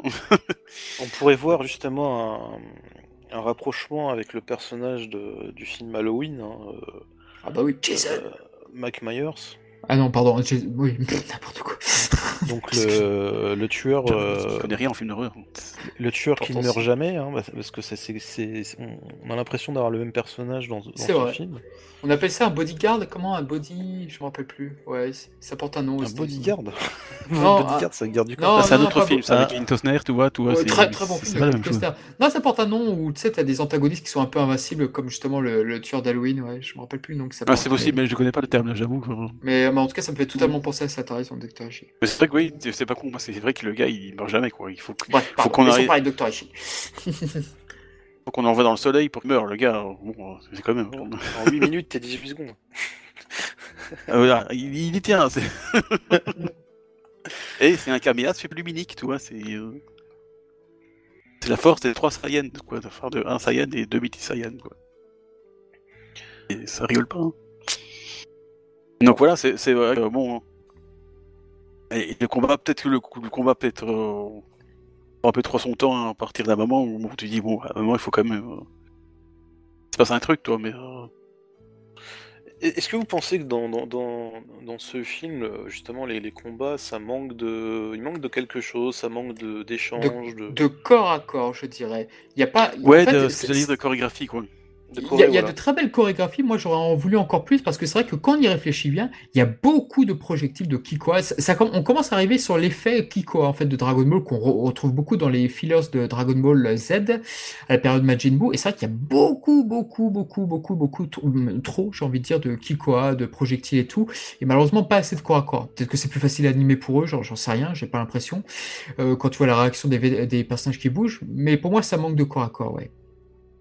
Mais c'était aussi peut-être plus simple dans le storyboard, dans le sens tu fais tu lances un Kokiwa, c'est peut-être plus simple, alors que là, faut, faut inventer une chorégraphie, il faut, il y a, y a, tout un truc derrière qu'il faut, qu'il faut penser. Peut-être que, je sais pas, ils avaient pas le temps, ou ils sont pas inspirés. pourtant, si c'est Yamamuro qui est toujours derrière, lui, il s'y connaît en, en chorégraphie de. Ah bah c'est surtout Yamauchi qui connaît, parce que là, Yamauchi, euh, les, coups de pied, euh, dès qu'il y a des coups de pied, c'est forcément Yamauchi qui est derrière. Mais euh, non, non, il y a ouais, des, je veux dire, Yamamuro, il a, il, a une, il a une expérience dans, dans, les arts martiaux, donc du coup, il, il a l'œil pour faire des. D'ailleurs, il nous a fait des trucs complètement fous par le passé, un peu moins maintenant, mais. Donc voilà, et en plus Yamauchi, en plus il est effectivement il est spécialiste dans les dans les coups et, tout ça. Dommage que les deux se sont pas mis ensemble, entre guillemets, pour faire un, un truc comme on a eu par exemple dans le film 1, par exemple là, c'est quand même les, chorégraphies martiales euh, quand même extraordinaires, je trouve. Euh. Et Goku est... Euh, dans ce film, il y, a des chorégraphies vachement, vachement cool. Et c'est vrai, comme tu dis, on, plus on avance dans Dragon Ball Z, plus on y perd. ah oui, là, c'est Et on va arriver dans Dragon Ball GT où ils font quasiment plus que ça. C'est que ça. Dans Dragon Ball GT, c'est que ça. C'est très dommage. J'aime bien, enfin j'aime bien. C'est peut-être pas le mot préféré, mais j'apprécie quand même. Mais c'est vrai que les combats, euh, voilà, ça, ça, perd tout à, fait de son, enfin de son, son intérêt parce que voilà, c'est ça, ça, Il y aura beaucoup plus de corps à corps dans le prochain film d'ailleurs. Donc euh, c'est dommage. Oui, c'est vrai que oui. Il y a, mais, sinon, on a deux... mais sinon, pardon pour te couper, mais on a de nouveau la prise de l'ours euh, de... entre Broly et Gohan. Décidément, on, a fait créé par Cell, puis ensuite Bojack fait pareil avec Gohan. C'est vrai que c'est un peu rebondant ce, cette partie-là. Où... Mais bon, la torture, la, musique aussi qui l'accompagne, c'est de toute beauté. Mais c'est Gohan, il aime bien se faire, se, faire câliner par ses, par ses ennemis, que tu veux. Tu voulais revenir sur la, scène du cristal aussi que. Oui, la scène du cristal, elle est emblématique parce que cette scène, en fait, cette scène est presque un remake d'une scène de, du film Asgard qu'a réalisé Yamauchi. C'est-à-dire qu'en fait, dans dans le film qu'a réalisé Yamauchi, tu as toujours une séquence où tu vois où en sont les personnages, où Seiya est le dernier à, faire sa course dans le film Asgard notamment. Enfin, et donc là, tu vois, par, exemple, un visage sans vie de yoga aller vers le, vers le royaume, pas, vers, vers le château du, de Derbal, donc le, prêtre d'Odin. Et puis, t'as, on ne sait pas a, de quel côté il est yoga, parce qu'il était hypnotisé dans ce film, d'accord, mais tu as, cette même impression, la manière dont on s'approche Videl, comme si c'était un peu une sorte de zombie, et tout qui arrive vers, euh, qui arrive vers euh, Gohan et Broly. Et c'est vrai que cette scène me rappelle beaucoup ça, parce que tu as le récap, tu as Trunks et Goten, tu vois, qui sont KO et tout, et euh, tu as Videl qui arrive. Et tout, comme dans le film, parce que Shiryu, à ce moment-là, est KO dans le film Senseiya, t'as Trunks, euh, t'as Trunks, t'as Shun, je, me mélange les pinceaux, t'as Shun et Iki qui sont suspendus en l'air, ils sont KO aussi, et là, c'est un peu la même chose, c'est un peu ce, même, euh, ce, ce, même effet de réalisation que j'aime beaucoup de Yamauchi, et justement, c'est ingénieux, parce qu'effectivement, pour le pour le, diamant, l'émeraude, là, je me rappelle plus, le rubis, bah, justement, Broly était obligé d'utiliser une main, justement, pour, euh, pour, jarter, pour ça, le projectile. Et du coup, ce qui fait que Gohan arrive justement à se délivrer. Et puis, ce qui est bien, ce qui est habile, c'est que c'est la plus faible qui permet à, à de se libérer, de faire le Kamehameha. Donc, c'est, même si tu dis, ok, bon, c'est la moins forte, elle, a que peu d'intérêt, entre guillemets, sur le plan martial, le Videl, par rapport aux autres combattants, mais au moins, elle a créé un petit peu l'anomalie, si je puis dire. Et ça, je, je trouve que c'est une très belle scène. C'est une très belle scène parce que ça rend vraiment hommage à Videl. Et quelque chose me dit, peut-être que je me trompe, j'en sais rien, mais je pense que Videl, dans les films Dragon Ball, ou enfin peut-être pas, peut-être pas les films, mais dans la série Dragon Ball, je pense que c'était un personnage qui était très apprécié du staff. Voilà, voilà, c'est tout. Alors faut pas oublier qu'aussi dans cette scène, Gohan croit que euh, Broly a blessé Videl. Du coup, il est vénère, et quand Gohan est vénère, ça casse des bras. Ouais, c'est vrai, c'est vrai. Bon, après, j'avais entendu qu'aussi il y avait des gens qui disaient oui, mais bon, euh, euh, comment Broly doit, vraiment euh, aller utiliser un bras pour, pour dégager ce cristal de Videl, alors que bon, le gars il est quand même invincible depuis, c'est un effet de réalisation. depuis 35 minutes. C'est un effet de réalisation, effectivement. Il y a, il y a plein de choses. aussi, c'est vrai que, en fait, s'il aurait voulu, il aurait pu très bien ne rien faire et ça, ça lui aurait rien fait, mais c'est vrai qu'il faut bien débloquer la situation d'un moment, moment, ou un autre. Tu as raison, tu as raison, tu as raison. Si on part de là, il y a plein de choses qui sont, qui sont incohérentes. Déjà, Vidal n'aurait jamais pu survivre. On disait, euh, Vidal n'aurait jamais pu survivre à un, enchaînement de Broly. Parce que là, il se contente de la pousser dans l'eau. Mais bon, euh, peut-être que c'est une forme de galanterie de Broly, j'en sais rien. Mais c'est vrai que c'est pas cohérent. Ce, combat provoque beaucoup de façons de débat entre Vidal et Broly. Ça provoque. Parce que tu as l'adversaire. Tu as la combattante la plus faible chez les héros. Bah oui, elle est plus faible. On peut dire ce qu'on veut de Chaozu, mais Chaozu est beaucoup plus fort que, que Vidal. Bref. Mais, on préfère un podcast là-dessus. Hein. Oui, on peut faire un podcast, c'est vrai. Mais d'un autre côté, on peut pas tuer, on peut pas tuer Vidal dans un film. On peut pas tuer un personnage principal dans un des films de Dragon Ball Ce n'est pas possible, ça n'existe pas. Mais donc, du coup, c'est vrai que c'est un peu dommage. Mais, mais là, effectivement, je suis d'accord avec vous. Et c'est vrai que si quelqu'un devait dire ça, attendez, euh, Broly, il se prend des coups de Goku, il se prend le Kamehameha dans le film de Goku, et ça lui fait rien. Donc pourquoi un diamant, il est obligé de le stopper et de, de, mettre sa main? Vous avez raison, vous avez raison. Mais c'est un film, c'est un choix de réalisation. Et bon, le réalisateur a pensé à scène comme ça. Moi, je trouve qu'elle fonctionne bien, même si, bon, bah, il faut peut-être que je mette mon cerveau en off, peut-être, c'est vrai. Après, je suis d'accord, mais c'est ce genre de truc, parfois il faut, comme euh, Dr. Hachi, il tenait tant avec son Kamehameha qui va plus vite que la lumière. Professeur Hachi, s'il vous plaît non, mais là, là c'est peut-être juste un réflexe, hein, tout simplement. Je pense aussi. Ouais, et puis honnêtement, je pense que voilà, parfois il faut se dire bon, voilà, si c'est peut-être pas non plus le truc le plus euh, le plus fluide du monde, mais allez, ça passe, c'est pas non plus euh, c'est pas non plus un drame. Hein. Moi, je suis d'accord, c'est un choix de réalisation. Voilà, il fallait bien débloquer la situation quelque part. Moment, ils ont choisi Zidel pour quand même lui donner un, rôle quand même un, petit peu à ce film parce que sinon, euh, il sert pas à grand chose.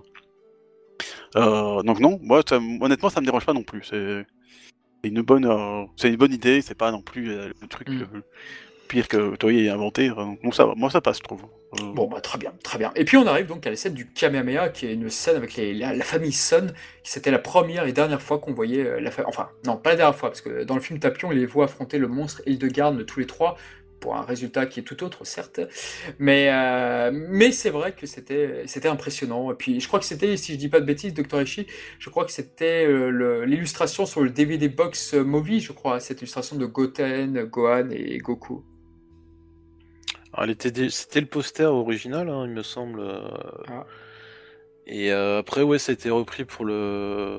Alors, pas pour les DVD box, parce qu'ils avaient ah, une illustration. Bêtise, pardon. Ils avaient mis l'illustration d'un Goku en SSJ euh, de face. Euh, je crois que c'était Nakatsuru en plus, de mémoire. Quel homme le, poster euh, classique, c'est. le poster, c'est le poster que tu avais sur les sur les jaquettes françaises en fait. Oui aussi. bleu là. Mais de toute façon, ce plan est tellement iconique. Enfin, je l'ai posté sur Twitter quand je regardais le film tout à l'heure.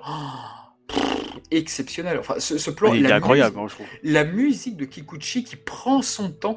La rythmique de cette musique de Kikuchi, elle est très particulière par rapport aux autres musiques. C'est une de mes préférées, je pense, de Kikuchi avec, le recul.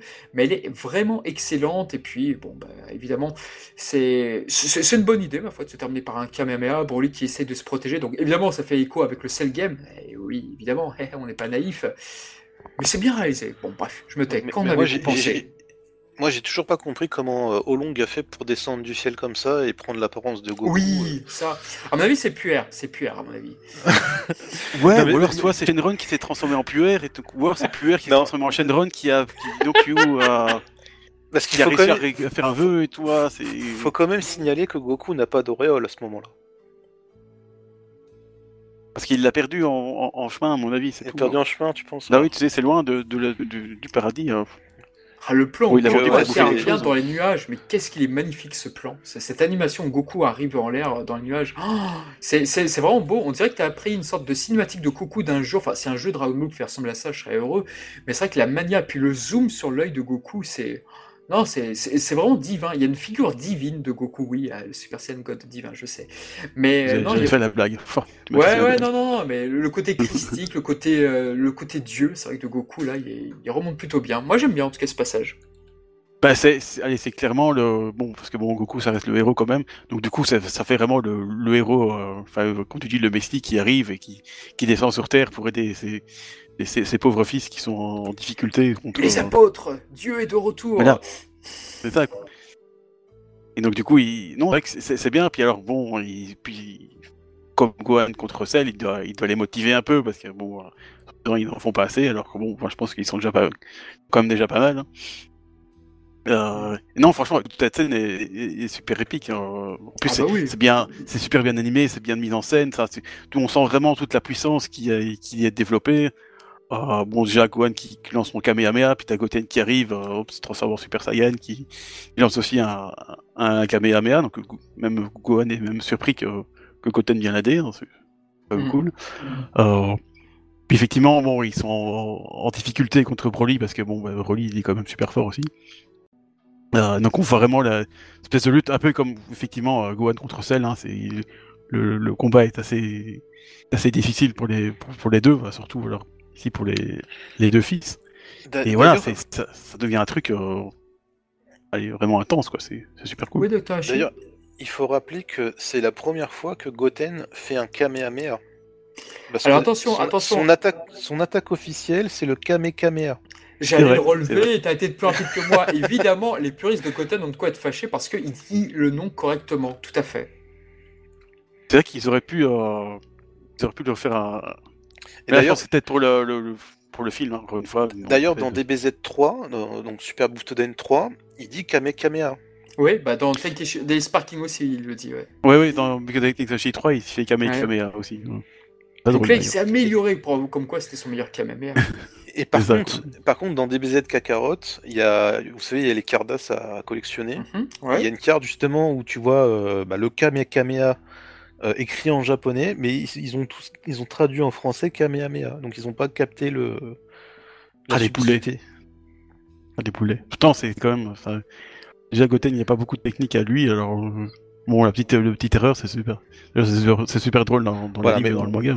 Mais, bon, comme c'est un film et que ça fait beaucoup plus stylé de dire Kamehameha, bah, ils ont donné. Oui, voilà, c'est voilà. plus euh, comme ça, hein, c'est pour, pour faire bien dans, dans le truc avec, avec son frère, puis voilà, sinon ça, on peut, appeler ça aussi Kamehameha familial, toi. Pour, euh, bah, D'abord un Kamehameha euh, fraternel, comme ils disent dans les jeux, donc c'est les brothers Kamehameha, puis après ça devient famille Kamehameha, toi, dans les jeux. Mais donc, du coup, on va aussi revenir brièvement, effectivement, sur l'interaction de Trunks. Alors, Trunks, en fait, j'ai mis beaucoup de temps à, comprendre pourquoi, mais à comprendre le pourquoi du comment, mais en fait, Trunks, il vise derrière le bouclier. En fait, lui, il est derrière euh, Broly, en fait, alors que eux, les, la famille Sun, eux, sont devant. Lui, il est derrière. Ce qui fait que Broly, lui, fait des projectiles derrière son dos, puisque c'est là où, où il est attaqué, exactement comme Cell euh, se faisait attaquer sur le coup par la Final Flash de Vegeta. Et moi, j'ai jamais réalisé, jamais bien compris. Enfin, j'ai revu aujourd'hui, j'ai fait ah tiens, en fait, ça, Trunks c'était derrière Broly, ce qui, paraît logique en plus pour faire un lien, avec Vegeta, avec le, Cell Game. Mais euh, du coup, oui, je comprends. J'ai beaucoup mieux compris la scène. Enfin, je trouvais qu'il manquait peut-être des plans là-dessus. Mais euh, quoi qu'il en soit, oui, là, on a le droit aussi à un truc que Dr. Allait relever, mais je vais le faire avant lui. C'est que c'est la première et dernière fois que Broly parle dans le film. C'est autrement que dire Kakaroto. Il dit effectivement cette fois, je vais en finir avec toi au moment où il prépare, où Gohan est en train de faire sa, sa technique. C'est la seule fois du film, sauf si vous émettez la VF où il, a un peu plus de phrases, où, où Broly dit une phrase. Bah, dommage, c'est ici, mais voilà.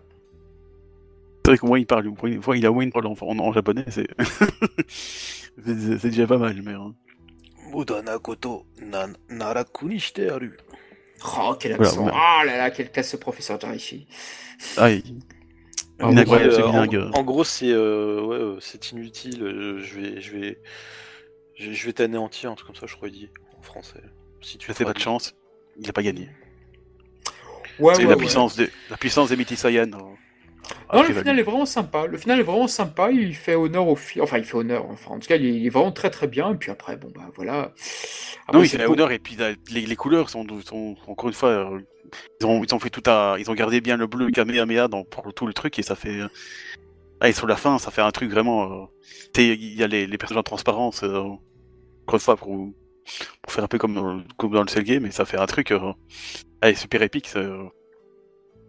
Ah, moi, je, franchement, c'est vraiment un, un, des, finales que, je préfère. Je me demande même mm. si, niveau final, donc euh, je parle vraiment du, final de fin, euh, je pense que je le préfère au film 9, qui est pourtant mon film préféré. Mais il y a tellement plus d'intensité, je trouve, dans, le, dans ce Kamehameha qui envoie que.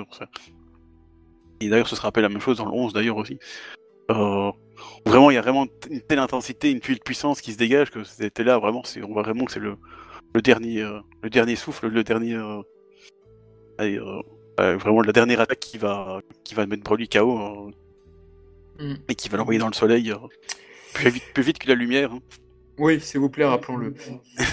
non, le final, le final est vraiment très sympa. J'aime beaucoup le final en tout cas. Il est, il est plus que correct. J'aime bien ce qui, tous les, les, produits dérivés qu'ils en ont fait. moi, j'en ai, j'en ai plusieurs. J'ai des figurines, j'ai des, des posters, enfin des avec toujours la, la même couleur. Ça, c'est c'est devenu une, vraiment une scène, je veux dire, une scène iconique, je veux dire de de Dragon Ball, donc du coup elle, est ressortie plusieurs fois en, en, fait, en produit dérivé, donc ça, au moins ça, ça, marche vraiment, euh, ça a vraiment bien marché cette scène, malgré que le film n'est pas forcément aimé des, des fans. Hein. je pense que le final a été apprécié, je pense. Je pense aussi, je pense aussi que le, le final est. Toi, toi Dr. Ishii, qu'est-ce que tu en penses euh, réellement de, de cette fin? En rhétorique, on appelle ça une, une épanadiplose, parce que tu commences sur l'espace avec les étoiles et tu finis avec le soleil avec les étoiles aussi. Euh, je sais pas si vous aviez remarqué ce truc-là. Euh, je connaissais déjà pas le nom, je sais déjà pas le répéter. Ah, tout à fait. c'est vrai, je, connais pas du tout C'est vrai que le film avait commencé effectivement avec les étoiles, tout, au début, oui. Je suis d'accord avec toi. Et euh, Broly arrive sur Terre tout au début, Broly repart sur Terre tout à la fin. Non, mais c'est vrai, ça fait sens. Non, c'est vrai que j'y avais pas pensé, hein, mais je connaissais pas le mot, mais j'y ai pas pensé du tout. Oh, c'est bien notre docteur envoie, on leur envoie d'où il vient, c'est bien. Et oui, ça fait un peu extrême droite ce que tu dis, mais c'est très bizarre. c'est pris hors contexte. oui, c'est vrai que là, c'est un peu. Ah, il y, a un petit côté. Il y, a un côté politique que j'avais pas soupçonné dans ce film. c'est ça en fait, hein. Euh, c'est un film raciste en fait. Euh, et euh, oui, c'est vrai que maintenant que tu. Oh merde, je pensais qu'à ça. Et il y a mon ending de fin, mon ending de fin préféré de tout film Dragon Ball Z confondu. Le NZ, alors Nkiseki no Big Fight. Bon, je suis désolé, j'arrive pas à le dire aussi bien que Dr. Ichi. Nkiseki no Big Fight, ouais.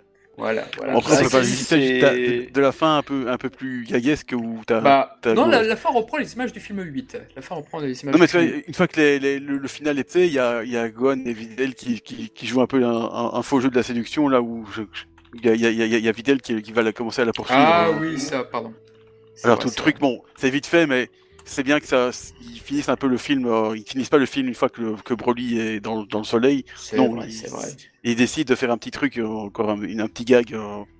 Évidemment, Goten et Trunks, ils comprenaient rien du tout. C'est très drôle. pourquoi Gohan il fouille comme ça devant Videl alors qu'il vient de battre Broly, tu vois. C'est voilà, c'est la petite, fin, la petite fin amusante.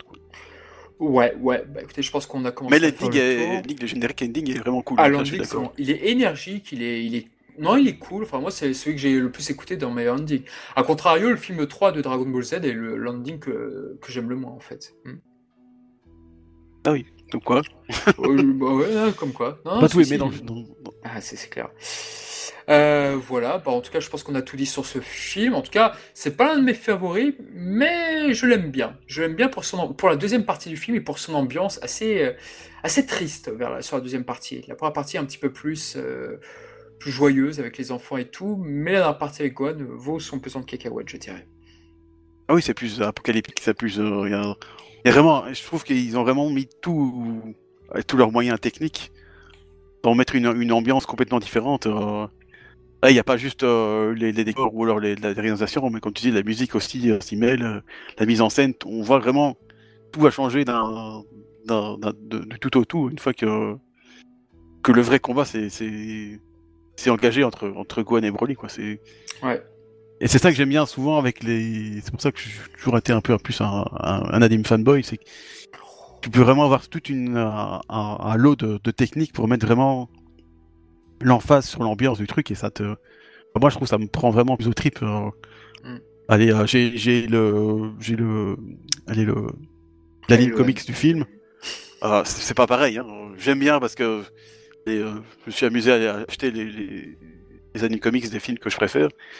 Mais clairement, euh, ça, c'est pas pareil, quoi. C'est parce qu'il manque, il manque la musique, il manque les, les BGM, il manque les voix, l'animation. Enfin, il y a tout un truc, quoi. Si ça bouge pas, et c'est sympa, mais en même temps, voilà, c'est c'est quelque chose. Je, je sais pas si c'était sorti à l'époque en, en cassette audio avec euh, le commentaire de Patrick Simpson Jones euh, pour ce film-là. Je me rappelle plus. Patrick Simpson Jones a fait des commentaires audio du film? Non, il a fait des films en commentaire audio en cassette. Ah, un fascicule. Tu te rappelles de ça ou pas? Oui, bah oui, j'en ai mis une sur Saint là, sur la chaîne Nebula, il y a quelques années. Ouais, je me rappelle. Oui, bah oui, je me souviens. Oui, j'avais vu cette vidéo. C'était. Euh, oh, et, oh, je, sais, je sais pas si spécial. je sais pas si ce film était sorti en cassette audio. Donc si, si ça aurait pu t'aider, euh, Shonen Gohan, euh, tu aurais pu avoir cette fameuse cassette et, vivre euh, ton film préféré différemment. c'est vrai qu'à la limite, hein. bon, il y a que l'audio, mais c'est vrai que ce serait, serait, déjà pas mal. Hein, ah non, bah tu, tu, tu, regardes en même temps ton animé comics. Ouais, c'est ça en fait, voilà. Un peu Ouais, c'est pas con ça. mais bon, il y a aussi l'animation, c'est important, toi, ça, ça bouge, c'est vivant quoi. Eh ben écoutez, sur ces bonnes paroles, je pense qu'on a commencé à avoir fait le tour euh, du film.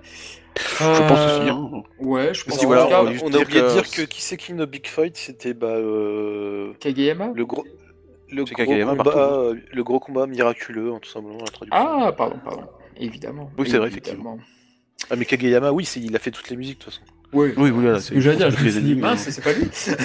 mais si, c'est lui. mince, je me suis trompé. Pendant toute ma vie. Il y a tout. Pour toute ma vie, j'ai pensé que c'était lui, mais en fait, c'est quelqu'un d'autre. Euh, ok. Bon, bah, avant de terminer ce podcast, est-ce que vous avez fait euh, peut-être peut nous faire quelques recommandations sur des mangas, des jeux, des livres, sur des films ce que... Moi, j'ai envie de fanboyer un, un instant parce que ça fait longtemps. Allez-y, monsieur Docteur. Monsieur... Moi, j'ai, je, suis pas un gros lecteur de manga, donc euh, comme vous ah l'avez dit, je, suis plutôt un, un consommateur d'anime, et encore, bon, bon, fait pas beaucoup. Mais là, actuellement, euh, je suis à fond sur, un, sur un manga qui s'appelle euh, The Elusive Samurai. Par, par Yusei Matsui, donc celui qui a fait euh, Assassination de Classroom. Hein, donc. Mais c'est quoi C'est quand même pas un, un, auteur méconnu. Qu'est-ce que c'est Alors bon, c'est une fresque un peu historique du Japon et du Japon médiéval, donc ça se passe en 1333 pour commencer. donc voilà, c'est un peu un, un, truc historique. Bon là, le le, personnage principal est le, ah, l'héritier euh, shogunat de, l'époque, hein, donc de Kamakura. Euh, bon, euh, pas de chance, il se fait trahir par par son, plus fidèle son plus fidèle général. Et donc, tel Sasuke Ichiya, il perd tout son clan, ou Kurapika aussi, hein, pour, pour, noter une, bonne référence de Hunter Hunter. Et donc du coup, bah, le cas, il doit fuir. Heureusement, il avait quand même des, soutiens, euh, des soutiens euh, cachés entre guillemets, euh, qui vont lui permettre, qui vont lui permettre de survivre. Et du coup, le manga va alors suivre son, sa préparation de sa revanche contre les villes méchants qui l'ont, qui l'ont trahi. Et voilà, donc c'est clairement un, un, manga historique. Bon, il faut, il faut aimer un peu le, l'histoire du Japon et euh, l'histoire en général, parce que sinon, je crois que tu vas te faire chier. Mais c'est fait à la, sauce euh, Yusei Matsui, donc il y a beaucoup de, il y a aussi pas mal d'humour. Oh, c'est très rigolo. Oh, bon, c'est aussi, dramatique. C'est très bien dessiné parce que ce gars dessine, euh, surtout ce manga-là, je trouve qu'il dessine encore mieux que le précédent manga. Donc voilà, euh, si vous aimez les, les, histoires dans le Japon, les Japon médiéval, aussi avec un peu d'humour et un peu machin, eh bien, franchement, je vous conseille de le lire. Il faut oh, C'est super cool.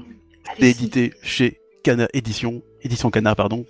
Merci. Oh, merci beaucoup Kana, parce que c'est comme eux qui l'ont importé en France, ça, et en Belgique, parce qu'ils sont belges aussi un peu. Incroyable. Oh, je les aime, je, je les aime, et c'est pas encore officiel, mais il se murmure fortement qu'il va y avoir une adaptation en anime. C'est pas possible. Et ça, c'est trop cool parce que j'adore les animes, comme je viens de dire tout à l'heure. Et donc, j'ai vraiment hâte. Donc, euh, voilà. En conclusion, lisez de Lizzie Samurai, c'est trop cool. Merci de m'avoir écouté. C'était Shunen Gohan de Dragon Ball Cast. Merci beaucoup. Eh ben bravo, bravo pour cette reco. On va essayer de l'illustrer au mieux sur la version YouTube. Et vous, Docteur Hachi, vous avez des petites recommandations, des jeux, des coups de cœur? Euh, Oui, quelques-uns quand même. Le même, le même. En jeu vidéo, euh, ouais, Wonder Boy collection, je sais pas si vous connaissez. Non, je déconne. salaud, salaud, salaud, j'ai toujours pas reçu le mien. Euh, en manga, là, bah, il y a, y a, y a tout, tout, ce qui est réédition de City Hunter. Là, il y a le cinquième tome qui, qui, vient de sortir. Donc là, je dois le recevoir aujourd'hui. Voilà. Euh, Yu Yu Hakusho, ils en sont au tome 8, je crois. Je sais plus. Je crois que c'est le tome 8, hein, de mémoire. Oui. La fin du tournoi. Ensuite, euh, qu'est-ce qu'on a d'autre? Il y a, y a, un manga qui s'appelle. Ah oui, j'ai déjà vu ça un peu. C'est c'est oui, complètement what the fuck où t'as une espèce de coq qui veut qui veut se bastonner partout et tout c'est avec des répliques mais mort de rire quoi donc ça, si, si, jamais vous tombez dessus, essayez de... Puis les, dessins sont exagérément détaillés pour... Enfin, c'est un coq, tout. C'est ça. Ah, mais t'as l'impression, c'est vraiment ça. Moi, j'ai déjà feuilleté quelques, quelques pages de ce truc, j'ai trouvé ça dans la librairie, je me dis, mais ouais, si tu as un truc complètement barré, c'est ça, quoi. C'est... Et puis c'est sérieux, mais en même temps, c'est complètement what the fuck. C'est pas vraiment mon genre, mais j'ai lu quelques trucs et je me dis, putain, ça c'est. Le gars, il s'est pris un bon délire quand même. Et ça les rend plus, ça est tout à fait cohérent, enfin tout un, tout un univers, machin, c'est assez extraordinaire. Et sinon, bah, Sakura Wars, hein, il y a deux tomes qui sont sortis. Euh, donc Sakura Wars, mmh. Sakura Tyson aussi, hein, connu. Euh, donc les fameux jeux sortis sur Saturn à l'époque. Ah, c'est vrai, c'est vrai. Et puis ça va euh, bah, Dragon Quest, on attend le tome, tome 5 bah, c'est hmm. sorti déjà, on a déjà deux tomes sur 5, je crois, il n'y a, que 5 tomes. Alors ils vont sortir la semaine prochaine, les Dragon Quest, là, deux tomes vont sortir d'un coup. Oui, alors c'était quoi l'erreur du tome 5 J'ai pas compris. Euh, ils ont mis un dé Ils ont mis le En fait, c'est par chapitre maintenant l'édition japonaise qui font genre les disciples d'Avan, tome 3 euh, troisième partie, quatrième partie, et ils se sont gourés sur la numérotation. Euh, dès le court tome cam, malheureusement. Ah, ils ont mis 6 au lieu de. C'est pas, ouais, pas trop un drame. C'est pas un drame, mais c'est un peu dommage. Enfin, en même temps, bon, voilà. Oui, bon, c'est dommage que du coup, ils l'ont imprimé à je sais pas combien d'exemplaires. C'est couillon. Et le pire, c'est que c'est. Et du coup, pour le jeu Dragon Quest, ça se précise aussi? Ah, J'avoue que j'en entends plus parler, moi. Quel jeu Dragon Quest? Je sais De, de Die ou le Dragon Quest 12 de Die. Die, Die, Die, Die, euh, Die, bah, on a vu des dernières vidéos. Bah, à mon avis, je pense que le jeu va faire adapter les 37 tomes. Je serais étonné que ça n'aille pas plus loin. Je suis un peu inquiet pour le jeu, mais bon, on verra. En tout cas, non, il n'y a toujours pas de date, il est toujours en cours de préparation. D'après ce que j'avais lu, ça, ça va pas adapter tout. Hein. Oui, ça devait adapter les tomes jusqu'au tome 15. Ça va pas tout adapter, ça, ça s'arrête. Euh, C'est dommage, là, quand même. Bah, étant que le jeu est sans cesse repoussé, je me dis que ils ont tout intérêt à en faire qu'un seul, au point où ils en sont, les mecs. Ça, il y a tout, tout, est, tout est dispo, donc... Euh. Bon, après, hein, euh, peut-être qu'ils pourront faire une deuxième partie, mais c'est dommage, j'ai pas... J'espère aussi, mais bon, on verra. Pour l'instant, ils ont repris le moteur de Seiken Denetsu 3, qui était, qui était, un jeu très honnête comme remake, beaucoup mieux que le Seiken Denetsu 2 sur PS4. Mais ouais, à voir. Il n'y a pas un projet aussi. Euh... C'est pas un anime qui va ressortir ou... Oui, il y a un, projet sur Dai en animation. Apparemment, il y a un leak qui est venu qui est assez sérieux, paraît-il, que Dai pourrait revenir en animation. Tout à fait. C'est étonnant parce que le, ils, ont, ils, ont, ils ont adapté tout le manga, donc qu'est-ce qu'ils qu pourraient encore refaire euh, Bah, le manga qui sort en ce moment au Japon qui raconte le passé d'Avan, par exemple. Ah oui, je l'avais oublié celui-là, c'est vrai. il, a, il, a, été annoncé chez Delcourt Tomka, mais lui aussi va bientôt sortir. Sinon, il y a ah le Makai aussi. Comment? Le, le Makai. Oui, le Makai, c'est une partie qui n'existe pas au manga, mais qui avait été préfigurée comme une suite en 16 tomes, apparemment, dans le databook File dans, une sorte de databook pardon, japonais. effectivement, il parlait de ça, que Dai pourrait avoir des, guerriers dragons, à savoir Crocodile, Larart et un troisième personnage, Elé, qu'on ne connaît pas, qui n'existe pas encore, on va dire. Et c'est vrai que cette rumeur euh, m'intéresse chaudement. Après, est-ce qu'ils vont le faire? Je ne sais pas. J'aimerais bien en tout cas. Mais du coup, ça c'est pas c'est pas l'auteur qui l'a inventé, c'est enfin c'était en projet, il, y a, doit y avoir un script, un brouillon et tout de Riku Sanjo et Inada, mais pour l'instant rien n'a filtré sur ce projet. Alors et puis là, ils sont un petit peu bah, avec hein, The Vandal, donc euh, voilà. Et eh bah écoutez, moi en tout cas, comme recommandation très brièvement, bah, Fire Emblem Engage sur Switch, j'en suis à 100 heures de jeu. Ça fait très longtemps qu'un jeu ne m'avait pas autant pris au trip. Alors le scénario est pas terrible, mais la gameplay, la mécanique de stratégie est juste exceptionnelle. C'est un jeu que j'aime beaucoup et euh, j'avais pas aimé le Fire Emblem Sueos là qui était sorti sur Switch euh, auparavant je n'aimais pas du tout le côté école. Alors, nous sommes le 12 janvier aujourd'hui, je vais draguer qui et tout. Enfin, ça, ne m'intéressait pas du tout, ce côté-là, euh, ce côté euh, de la map là, avec la cathédrale. Euh, celui-ci, je l'adore. On retrouve enfin la map, la, carte et tout. Donc, on, sent vraiment que c'est l'équipe de Awakening qui était sur le Fire Emblem de Awakening sur 3DS. Il y, a, pas mal de features qui reviennent un petit peu, donc c'est non, c'est vraiment, vraiment un de mes Fire Emblem préférés sur le système de combat. Il est exceptionnel. Et euh, non, bah voilà, donc c'est vraiment, ça fait très longtemps qu'un jeu vidéo ne m'avait pas autant séduit, donc euh, vraiment très très bonne surprise pour moi. C'est cool, hein, pour une fois que sur Nintendo, c'est pas toujours. ah, moi j'adore la Switch, donc euh, oui, j'ai tellement de jeux sur Switch. Ah, moi aussi, hein, j'ai beaucoup de jeux, mais j'en ai quelques-uns et je suis très content. Hein, moi j'ai. Bon, bon j'ai forcément les, jeux Legend of Zelda parce que forcément, fanboy dessus, mais.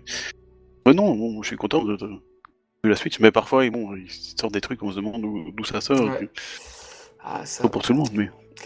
Voilà, voilà. Bon, bah écoutez, je pense que ce podcast va s'arrêter. On espère que vous aurez aimé ce podcast. Et si vous avez des idées, suggestions, bah, vous pouvez le faire effectivement en commentaire sur euh, Apple euh, Store et compagnie. Ça nous fera des petites visibilités. Donc, on serait content. Pourquoi pas? Mais euh, voilà, donc n'hésitez pas si vous avez des sujets de podcast. Et nous, on essaiera de voir entre nous. Voilà, voilà. Bon, bah écoutez, en tout cas, prenez soin de vous. C'est très important. Et à bientôt. Salut. Ciao. Au revoir. Ciao.